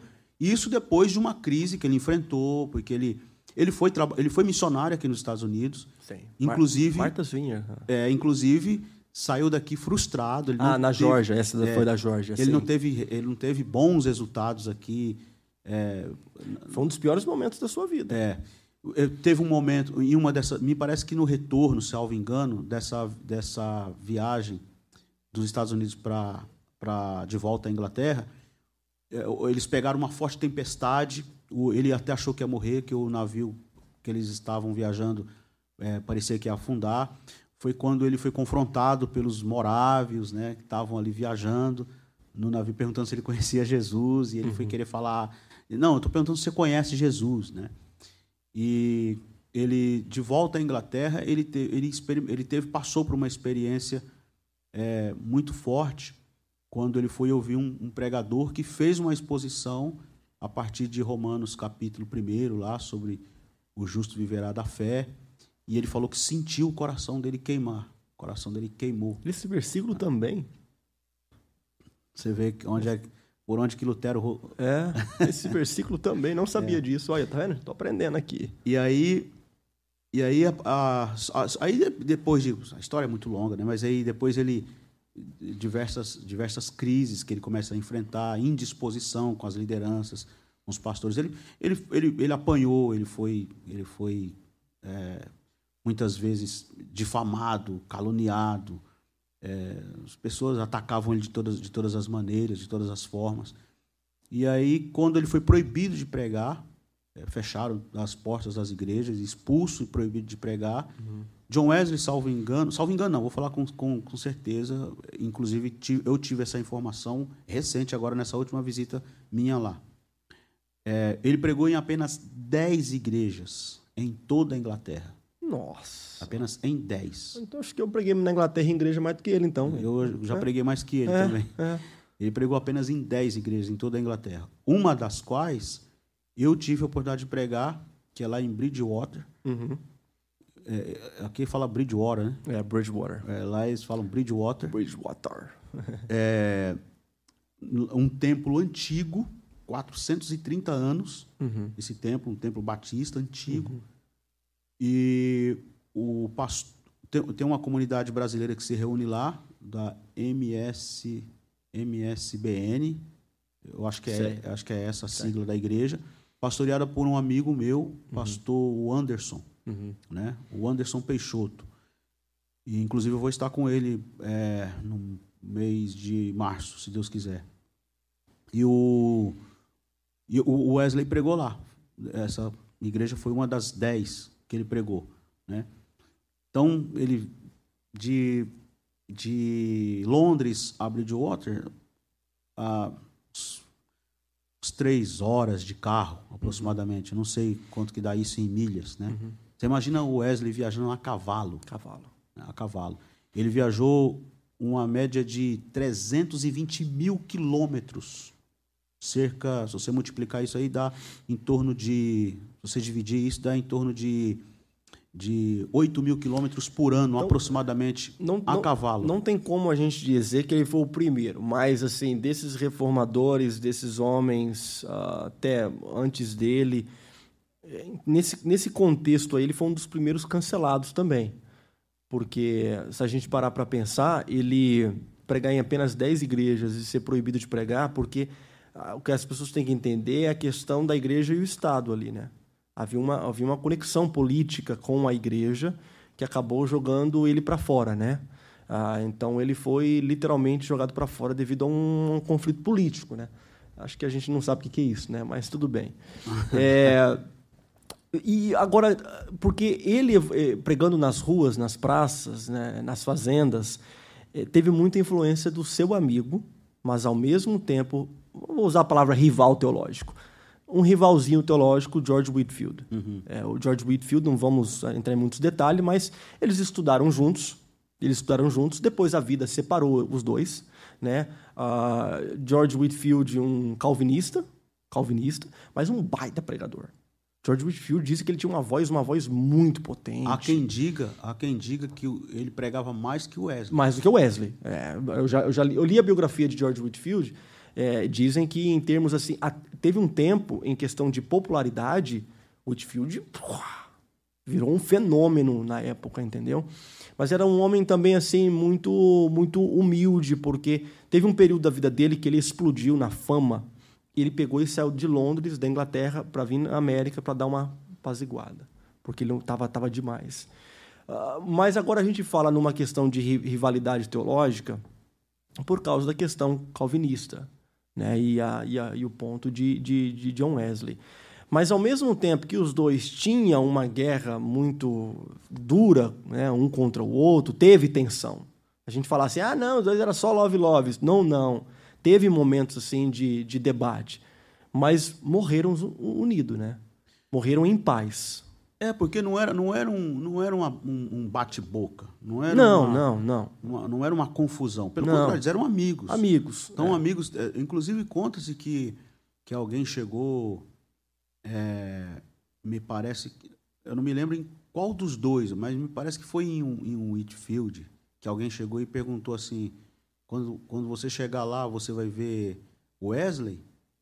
Né? Ou foi, ou foi para Wesley perguntando no céu? De, é no céu. Foi para Whitfield. Foi para Whitfield, né? É, Whitfield. é, porque ele era calvinista. É. Você vai chegar lá e você vai ver Wesley, e aí ele responde: Não, não vou porque ele vai estar tá tão mais perto de Deus do é. que eu que eu não vou ter. É. Né? Então, assim, é, a, a, era, uma, era uma questão. Porque hoje, por causa dessas. dessas e, e eu acho que aí se, se cabe bem a palavra que você usou de rivalidade. Hoje, essas brigas Sim. teológicas, porque uma coisa que me, que me deixa muito, muito indignado, vou usar essa expressão, coisa que me deixa muito indignado no cenário da igreja no geral, uhum. é, nós temos em comum, o, o, que, o que, que nós temos em comum na fé cristã? A cruz de Cristo, uhum. a causa do reino, uhum. O evangelho de Jesus Cristo. Se você é calvinista e eu não, se, litur, se na liturgia da sua igreja canta hinos da harpa e da minha canta é, é o grupo de louvor que vai começar uhum. o culto, se na sua tradição é, não existe imposição de usos e costumes uhum. e, e, na minha é, uhum. é conservadora, uhum. isso, isso é muito, mas muito, muito, muito periférico. É. Muito periférico. Isso, não, isso nunca, nunca devia entrar em debate, em, em discussão. Isso nunca deveria ser razão ou motivo de, de, de, nos, de nos afastarmos um, um, do outro. Aquilo que nos une é maior. Ou de, ou de nos tornarmos rivais, rivais, ou inimigos, ou até mesmo ao ponto de sair um acusando o outro de herege uhum. ou de heresia uhum. E sair um apontando a igreja do outro como seita. Não, eh, vamos lá se, se, se estivesse, vamos tirar aqui Orlando Boyer, se tivesse alguns teólogos de hoje escrevendo sobre heróis da fé, iria eliminar os calvinistas desse livro. Uhum. Porque aqui tem calvinista. Sim. Aqui tem calvinista. O Whitfield está aí. É, o Whitfield está aqui, pronto. É. é. E ao mesmo tempo está John Wesley na página seguinte. Então o que acontece? É uma rivalidade tão, às vezes, tão doentia que acaba cancelando as pessoas. É... Agora, um outro ponto. É, quando Whitfield foi morrer, ou tá, estava né, prestes para morrer, ele pega e fala, dá a famosa fala dele: Olha, eu quero que quem pregue, prega no meu velório é John Wesley. Isso é. E ele pregou. E pregou, e pregou. Então, resumindo, olha, gente. Lá, uma pausazinha. Lá na, na, na, Você viu isso lá? Lá no, no, no museu do John Wesley tem uma ala dedicada a George, George Whitfield, o púlpito que ele pregava, é. foto, sim, sim, tá lá, sim. junto. E foi a pessoa que incentivou John Wesley, foi, foi né? Whitfield foi. que incentivou ele John Wesley. Porque quando o John Wesley ficou, vamos dizer assim, deslocado, proibido sim. de pregar e tal, porque essa coisa de pregar em rua era, era além de ser nova, era, era por, puro Wesley mesmo, o Wesley via isso com resistência. Com resistência. O Wesley não era de foi o, foi o Whitfield que falou assim: não, nós vamos pregar na rua. Incentivou ele. Começou a levar ele, inclusive, para pregar. E ele começou a pregar e as multidões começaram. É daí que vem também a frase, quando alguém perguntou qual é o segredo, você fica aí em pé, uma multidão te cerca. Em questão de minutos, eu, falei, eu me coloco em chamas. Isso. Né? Parece uma. Isso, essa frase é interessante porque parece uma arrogância. Tipo assim, eu me coloco em chamas e o povo vem me ouvir. ah, para quem pega essa frase e assim, não, isso aí é um cara muito arrogante, dizer que ele tá, que ele tá, que ele tá cheio, que o povo vem para ouvir ele, mas não é. É porque ele, ele tem uma convicção tão clara do poder do evangelho e da sua intimidade com Deus que ele tem certeza que as pessoas vão ouvir, vão ser é, inflamadas também pelo fogo que arde dentro de mim. Eu acho essa frase assim muito muito bonita. É, deixa eu fazer uma pergunta para você em questão. Ah, o que eu ia falar é o seguinte: é que tem muita gente é, que não tem nem um pingo, nem um por cento da inteligência de George Whitfield e John Wesley, mas insiste em viver no debate. Então a minha conclusão é, gente, pessoas muito mais brilhantes do que a gente debateram tanto e chegaram a conclusão nenhuma. Às vezes é hora de fazer igual Orlando Boyer, deixa isso um pouco de lado e vamos unir para o propósito principal, que é a pregação do Evangelho de Jesus. Exato, porque foi como eu comentei aqui, né? Assim, isso é muito periférico. É muito, é muito, muito pouco. Eu acho que, eu acho que a gente tem que passamos da hora, já, já que já passou da hora de definir exatamente o que de fato é seita, o que faz uma seita ser seita. Sim. E o que de fato é heresia, o que, deter, o que, o que faz uma heresia ser heresia. Uhum. De verdade. Uhum. Porque, assim, basta você, por exemplo, ser pré-tribulacionista e eu ser mid, pronto. O Bruno é herege, ou então o Nilson é herege. Como assim? O que Você- aconteceu com o pastor americano esses dias. É. Inclusive, você é, meio que deu uma tuitada lá, Sim, né? sim. Um pastor conceituado, Sim. um dos grandes nomes da teologia assembleiana, uma, uma contribuição enorme para a teologia pentecostal. mas tem uma visão escatológica um pouco diferente. Acabou sendo. e- e na, e, na verdade, ele nem colocou como visão escatológica que, que tem, que, que é assim. Não foi nenhuma coisa assim Ah, mais eu- pontual. Gente, em questão escatológica, Então, tem usos e costumes, bate palmas. é, na hora de, de cantar os louvores. é, fica em pé e o senta. É, aí pronto. Não, a igreja do Bruno é seita. Porque, mas como- quem, quem- o que, que determina? Né? O que, que é seita? Não vamos entrar nesses detalhes, Claro, nesses debates, claro, porque claro, não, não é o nosso. Não é, nós estamos no romance. É, é. Mas eu, eu acho que já passou da hora de definir isso. Uhum. Ou pelo, porque, assim, qualquer coisa, carimbo o Bruno. Sim. Herege. Sim, Qualquer coisa, carimbo o Bruno. Seita. sim. E aí ninguém sabe mais nada. Assim, É- é- na verdade, seita, a palavra seita e, e, é- e herege, ou heresia, é, ficou desgastado. Ficou. Ficou, ficou, você usa ela para tanta coisa e para qualquer coisa que ela perdeu de fato. A própria palavra seita e heresia já perdeu de fato. O, você, no, no, nos seminários teológicos, por exemplo, você tem disciplinas que estudam sobre seitas heresias. Né? E- e o, que- o que é uma seita, o que, que identifica uma seita, uma heresia e tal. Então, assim, é, é, é muito periférico, vou usar de novo essa expressão, muito periférico. Muita... E aí você tem um exemplo aqui de dois grandes homens, dois grandes personagens que, diga-se de passagens, de passagem, tanto reformados como pentecostais, como tradicionais, como assembleanos, como presbiterianos, como batistas, quando se fala em George Whitfield ou John Wesley, todos reverenciam. Gente, é, é, os, os maiores, os, os radicais do calvinismo, posso falar hiper-calvinistas, quando chega John Wesley, eles falam, opa, esse aí a gente... o Bruno a gente não aceita, mas o John Wesley tem uma coisa diferente nele. É, então ele realmente... Um outro ponto, a mãe de John Wesley. A mãe de John Wesley também tem uma participação muito grande em sua vida, porque ela incentivou muito ele. Talvez o papel do seu pai, né? talvez o papel do meu pai, dos meus pais, que, que nos incentivaram muito a questão do estudo, da dedicação, da pregação, porque Susana Wesley ela era também muito organizadinha e ele pegou muito de sua mãe. Então ele tem uma influência também muito grande do- do- da sua mãe e vale também lembrar do seu irmão. Vale também lembrar do seu irmão. Charles Wesley. Charles Wesley, que também foi um grande compositor, talvez um dos maiores compositores né, da história é, da cristã, música, viajou muito com ele, escreveu muitos hinos. E ele está lá na minha listinha também. Como Tá na sua listinha? O, can, o cantor, compositor, que não aceitava compor nem escrever nenhuma música sem que tivesse certeza que estivesse face a face com Deus. Uau! Uau, tá vendo? Então, assim, é uma família dedicada, né? Mãe, é, é, embora teve alguns ali que deu trabalho. Mas é uma história muito brilhante. Vocês aí pesquisem a história de. Eram, eles eram em 19, né? 19 é, irmãos. uma multidão, meu irmão. Só que ali era uma igreja, só que ela era uma de- denominação metodista. O Samuel, pai do John. Samuel, é. Não brincava em serviço, não. É. Como dizem, não tinha televisão, né? É. Não tinha televisão, não tinha internet, Não tinha nada. nada. É. Ah, assim, é, não sei se eu falo, mas é, que eu, eu não estou muito no espírito de Orlando Boyer. Tem umas polêmicas de John Wesley. Eu vou pontuar aqui duas. Não, deixa, não fala não. Não fala? Poxa.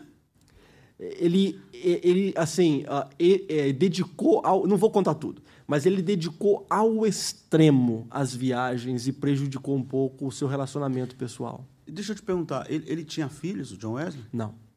Não tinha Não. filhos. John Wesley, ele casou velho. John Wesley ele casou velho, já com 40 e poucos anos de idade.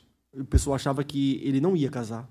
Com 40 e poucos anos de idade naquela época era bem mais do que hoje, talvez uns 60 hoje, né?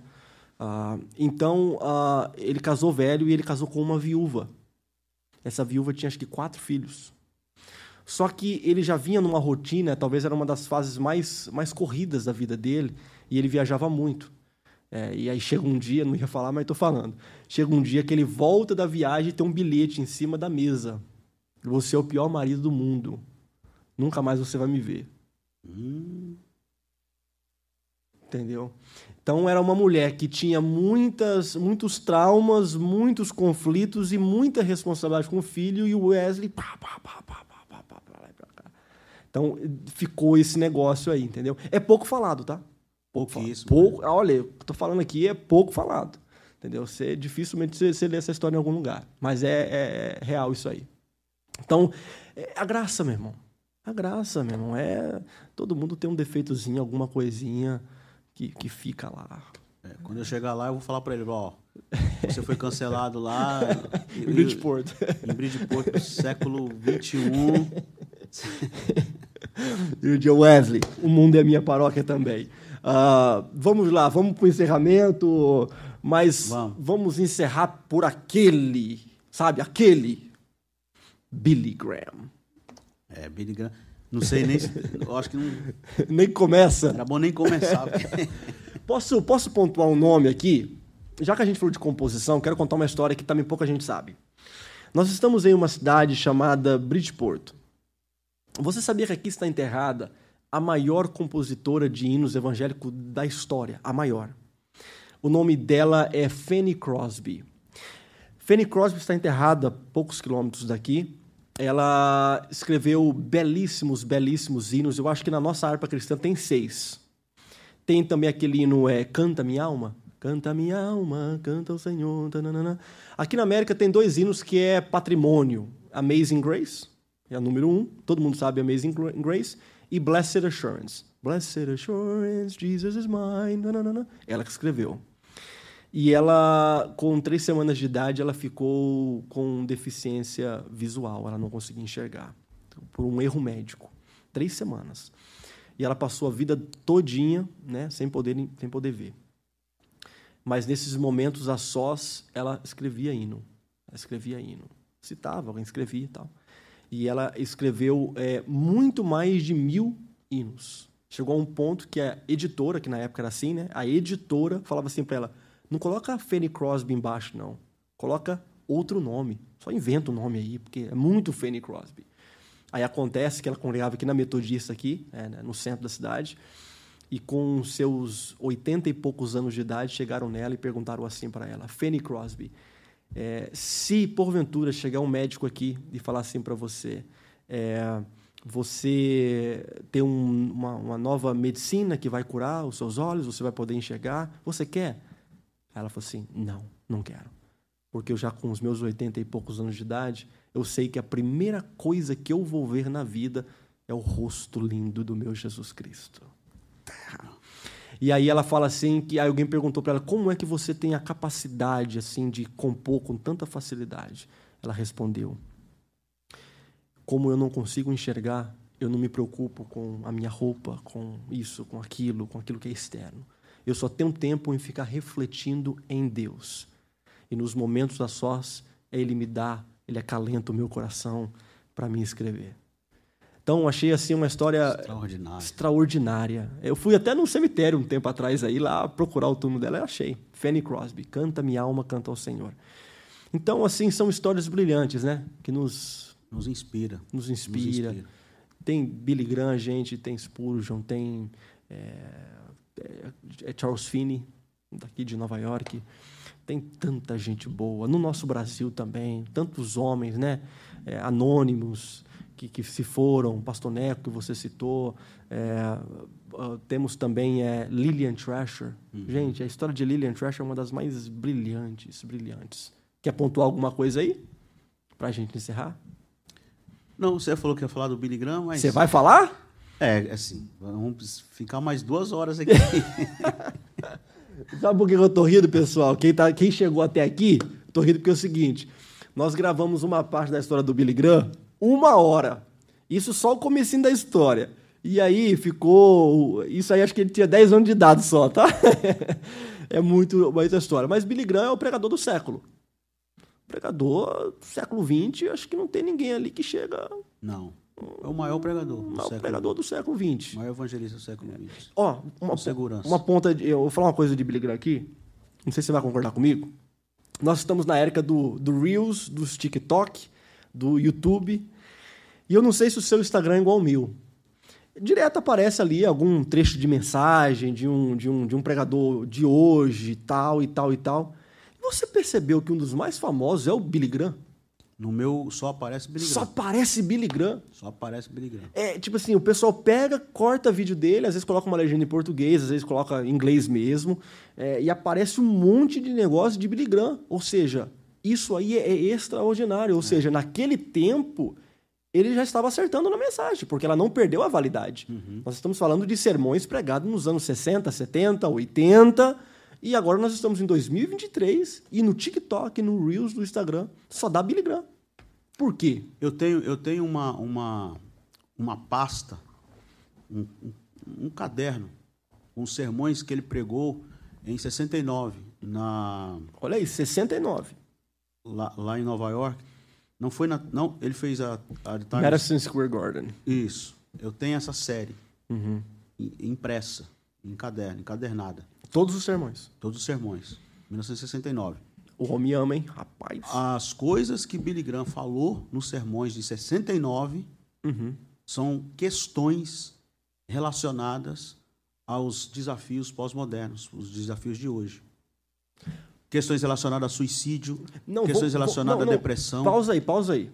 Porque quando eu, eu vou pro Brasil, quando eu vou pro Brasil, o pessoal pergunta de pregações aí de Billy Graham.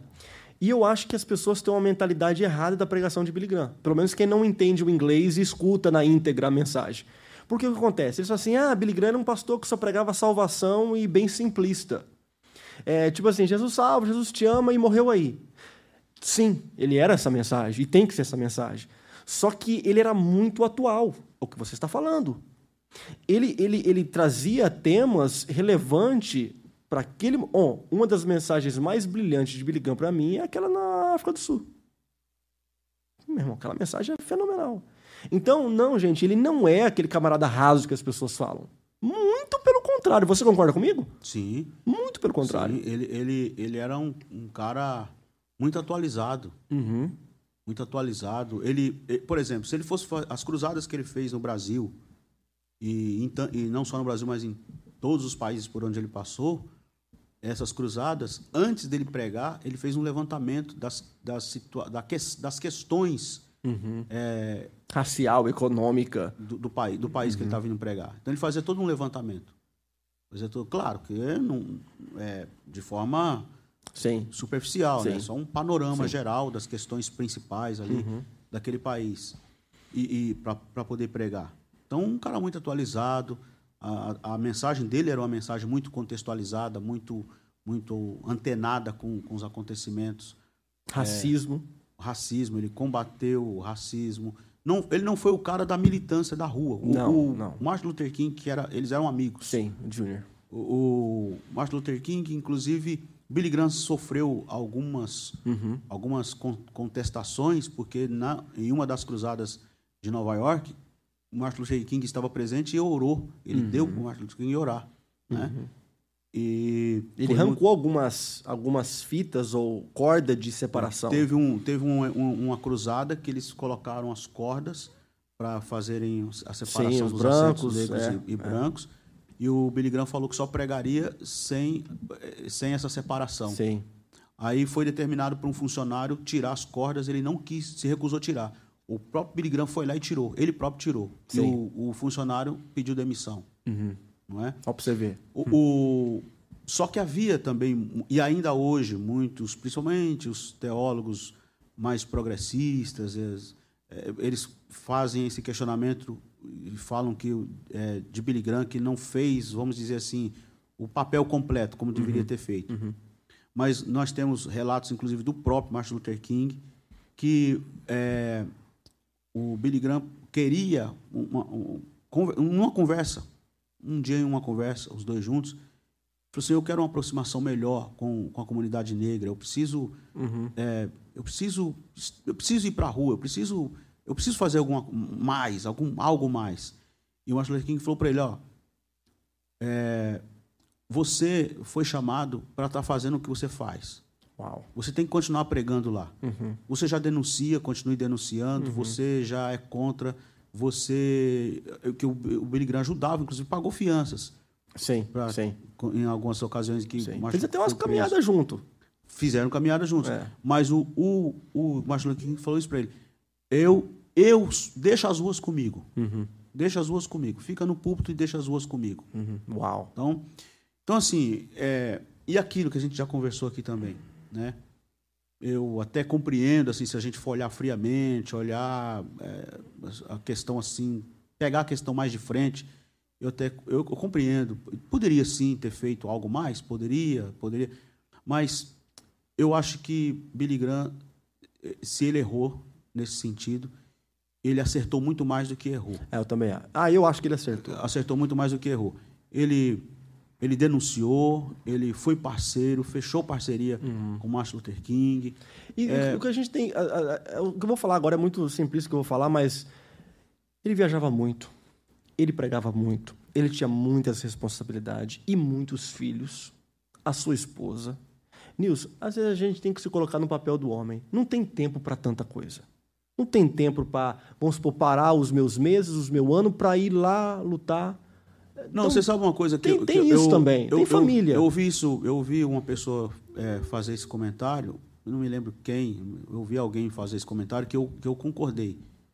É, eu acho que uma coisa que a gente precisa compreender que se encaixa com o que você está falando é ninguém vai fazer tudo Exato. Ninguém vai fazer tudo. Uhum. Eu não vou fazer tudo. Você não vai fazer tudo. Ninguém vai fazer tudo. Porque, por exemplo, por que eu estou dizendo isso? Por exemplo, é, eu começo a trabalhar um exemplo com no campo missionário. Estou no campo missionário. Então, tô, eu estou investindo é, em missionários que estão no Nordeste brasileiro, que estão fora do Brasil. Eu estou investindo é, tanto na, na, no suporte é, teológico, um suporte de conhecimento bíblico para ajudar esses missionários, esses pastores no campo missionário. Estou ajudando em arrecadações para mantimento, para roupa, para tantas outras coisas nesse sentido. Aí alguém vai lá na rede social, estou dando um exemplo, isso aqui é um exemplo que eu estou dando, não estou dizendo que é assim, que eu estou fazendo isso, estou dando só um exemplo. Sim, sim, sim, sim, sim. Aí alguém vai lá na rede social e comenta lá. Ah, você está fazendo arrecadação para ajudar o missionário não sei quem lá na África. E Eu no nem- Brasil. E o, e, o, e o morador de rua aqui em São Paulo? Aí eu digo assim, eu estou fazendo esse trabalho lá. Sim. Você está preocupado com o morador de rua? Vai lá, É. ajude ele. Eu já escutei muito isso. Eu já estou fazendo esse trabalho. Ah, e, e- e o, outro exemplo, eu tô- eu estou ajudando, estou investindo, estou ajudando e investindo no- nos imigrantes. O Brasil tem recebido muitos imigrantes é, do Haiti, da- no mais no norte ali, é, imigrantes é, venezuelanos, e aí você está lá ajudando esses, esses imigrantes, trabalhando com esses imigrantes. Imigrantes Sim, venezuelanos, Sim. imigrantes haitianos. sim. Alguém diz assim para você: ah, está muito preocupado com o imigrante, está muito preocupado com o É venezuelano, é com, aí. com o haitiano. Por que, que você não vai ajudar é, os, os orfanatos, por exemplo? Uhum. Irmão, eu, eu já estou fazendo esse trabalho aqui. Vou- posso defender eu Você está preocupado com, com, com o orfanato? Vai lá Vai fazer, fazer. alguma coisa. E vice-versa. Às vezes você está fazendo, você está investindo no orfanato, tá ajudando Sim, as crianças do sim. orfanato. Ah, por que, que você não vai ajudar os, os imigrantes que estão chegando? Irmão, eu já estou ajudando o orfanato, por que você não ajuda lá? Então, assim, eh, seria É. sempre ótimo. tem críticas. Sempre vai ter crítica. Sempre tem críticas. Sempre vai ter crítica. Seria, seria ótimo se eu conseguisse fazer tudo. É. Ah, que quem Imagine, me dera imagine. poder fazer Imagine. tudo. Mas eu não posso fazer tudo. Então, assim, à medida. Então, agora vamos somar. Uhum. Eu, estou, eu estou ajudando os imigrantes. Você está ajudando os orfanatos. O outro está ajudando os asilos. O outro está ajudando os missionários. Se Olha todo a mundo. combinação Se todo mundo colocar a mão na massa e cada um fazer um pouquinho em, em, em- em cada setor. em cada setor e nas, nas, eh, nas muitas eh, demandas que existem, vai todo mundo fazer alguma coisa e vai todo mundo conseguir fazer Um exemplo, junto. ó, isso aí encaixa porque nós estamos agora em cima do púlpito da igreja. E é uma igreja é, brasileira no Estados, nos Estados Unidos. E aí tem muita gente que fica falando assim: ah, mas vocês têm que pregar para os nativos. Irmãos, tem que pregar para os nativos. Isso aí é, tem que ser feito. Só que, você sabe quantos brasileiros tem na cidade? que também precisam de igreja, que não aprendem o idioma, não vai aprender o idioma, não tem, às vezes chega aqui já com a idade avançada, então tem que ter igrejas brasileiras no país. E tem também aqueles que Deus vai capacitar, talvez uma outra geração, talvez os meus filhos, talvez eu, não sei, para pregar para os outros, né? É aquilo que a gente falou. É, as críticas exageradas que Orlando Bohr falou assim, olha, tem defeitos, tem defeitos, mas é, as demandas não são não são para a gente pontuar agora. Talvez um dia a gente pega todos os erros deles e aí começa a pontuar. Mas não é a história, não é o que a gente está querendo elaborar.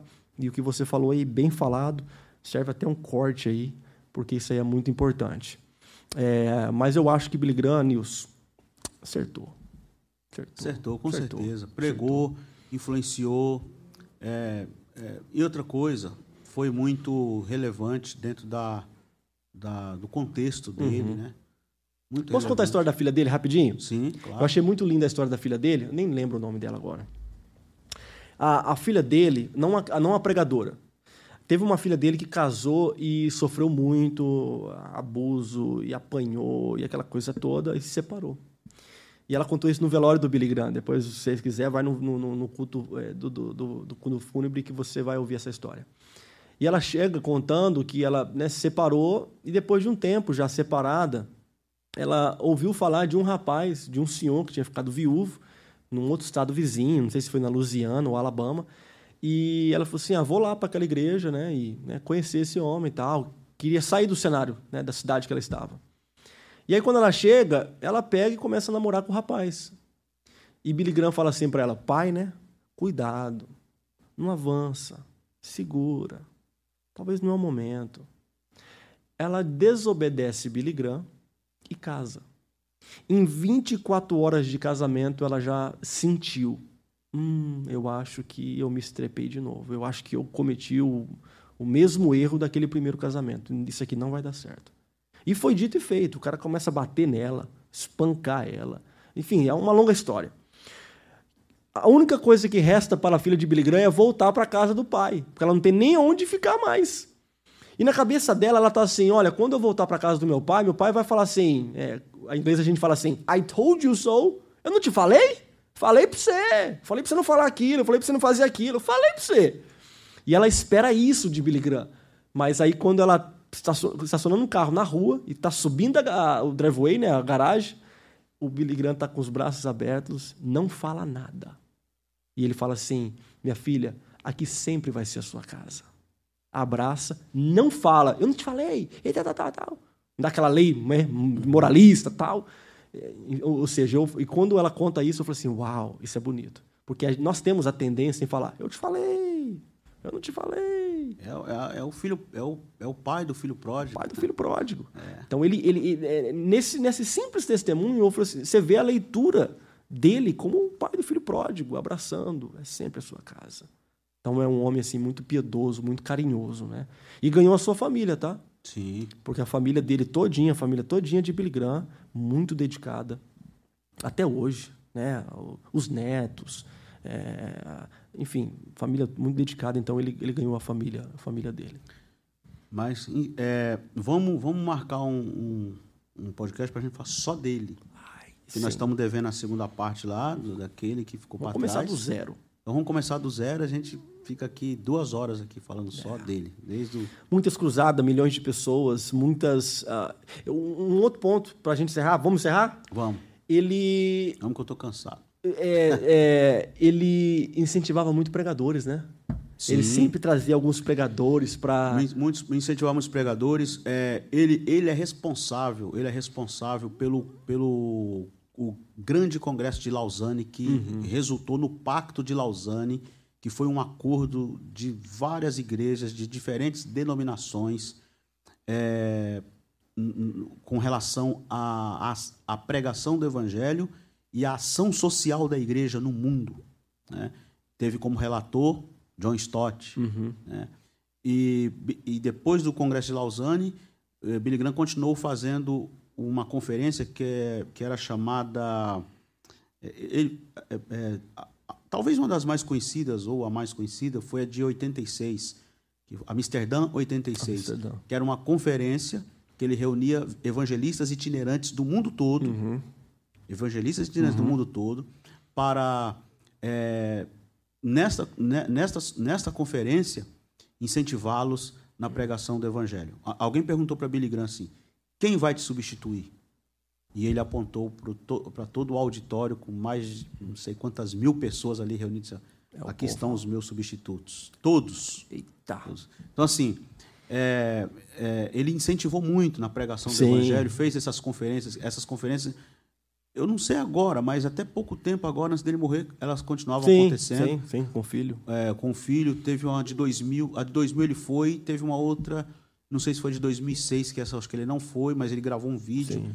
e eles encaminharam o vídeo, exibiram o vídeo lá na, durante a conferência, né? Então, é, é um homem que eu tenho uma profunda admiração, respeito pela sua história, pelo seu legado e, e gostaria muito que Deus levantasse outros e outros Amém. e outros e outros. O campo é grande, O precisa. campo é grande. Ah, pessoal, é isso. Um dia a gente vai voltar aqui com a história de Billy Graham, é, porque tem muita coisa. Sua família, a esposa dele, uma mulher fenomenal, cruzadas, filmes. Produziu filmes. Ele Sim. produziu a história de Corey ten Boom. Ah, muito material, muitas doações, muito trabalho missionário. É muita coisa, é muita coisa. A história de Billy Graham é, realmente é rica. Eu espero que você tenha sido edificado, é, abençoado, inspirado e como eu, é, que amo histórias, que você passa a amar também histórias desses homens. Que Deus te abençoe. Alguma palavra para encerrar? Minha palavra de gratidão mais uma vez, obrigado. Obrigado a todos que nos acompanharam. E depois, os que vão, vão ver depois essa, essa transmissão, né, mais tarde, amanhã, depois de amanhã, no mês que vem, no ano que vem, não importa. Que todos vocês que acompanham o canal Edificando Vidas possam ser edificados eh, por este conteúdo e que se despertem a ler biografias, a ler história, a ler os heróis da fé, se você não leu ainda, Sim. e não ficar só nos heróis da fé. Os heróis da fé é só um resumo, da Resumo. vida de cada um deles. É. Leia os heróis da fé como uma porta de entrada Sim. e depois acesse aí as diferentes biografias específicas e exclusivas de cada um desses homens e se inspire, se inspire neles e vamos fazer a vida valer a pena. Isso Vamos viver de modo que a nossa vida seja para a glória de Deus. Amém. Essa tem sido a minha oração, que eu viva Deus para o teu propósito, Uau, é isso aí. para o teu projeto. Que a minha vida seja uma constante ameaça ao inferno e que eu esteja o tempo todo vivendo para a glória de Deus e para o propósito de Deus. Nils, é, essa tem sido, sem a gente aqui, essa tem sido a minha oração também, sem tirar nada, sem colocar nada. Deus te abençoe, Nils. Amém. Amém? Obrigadão por tudo. Eu que agradeço. Amém.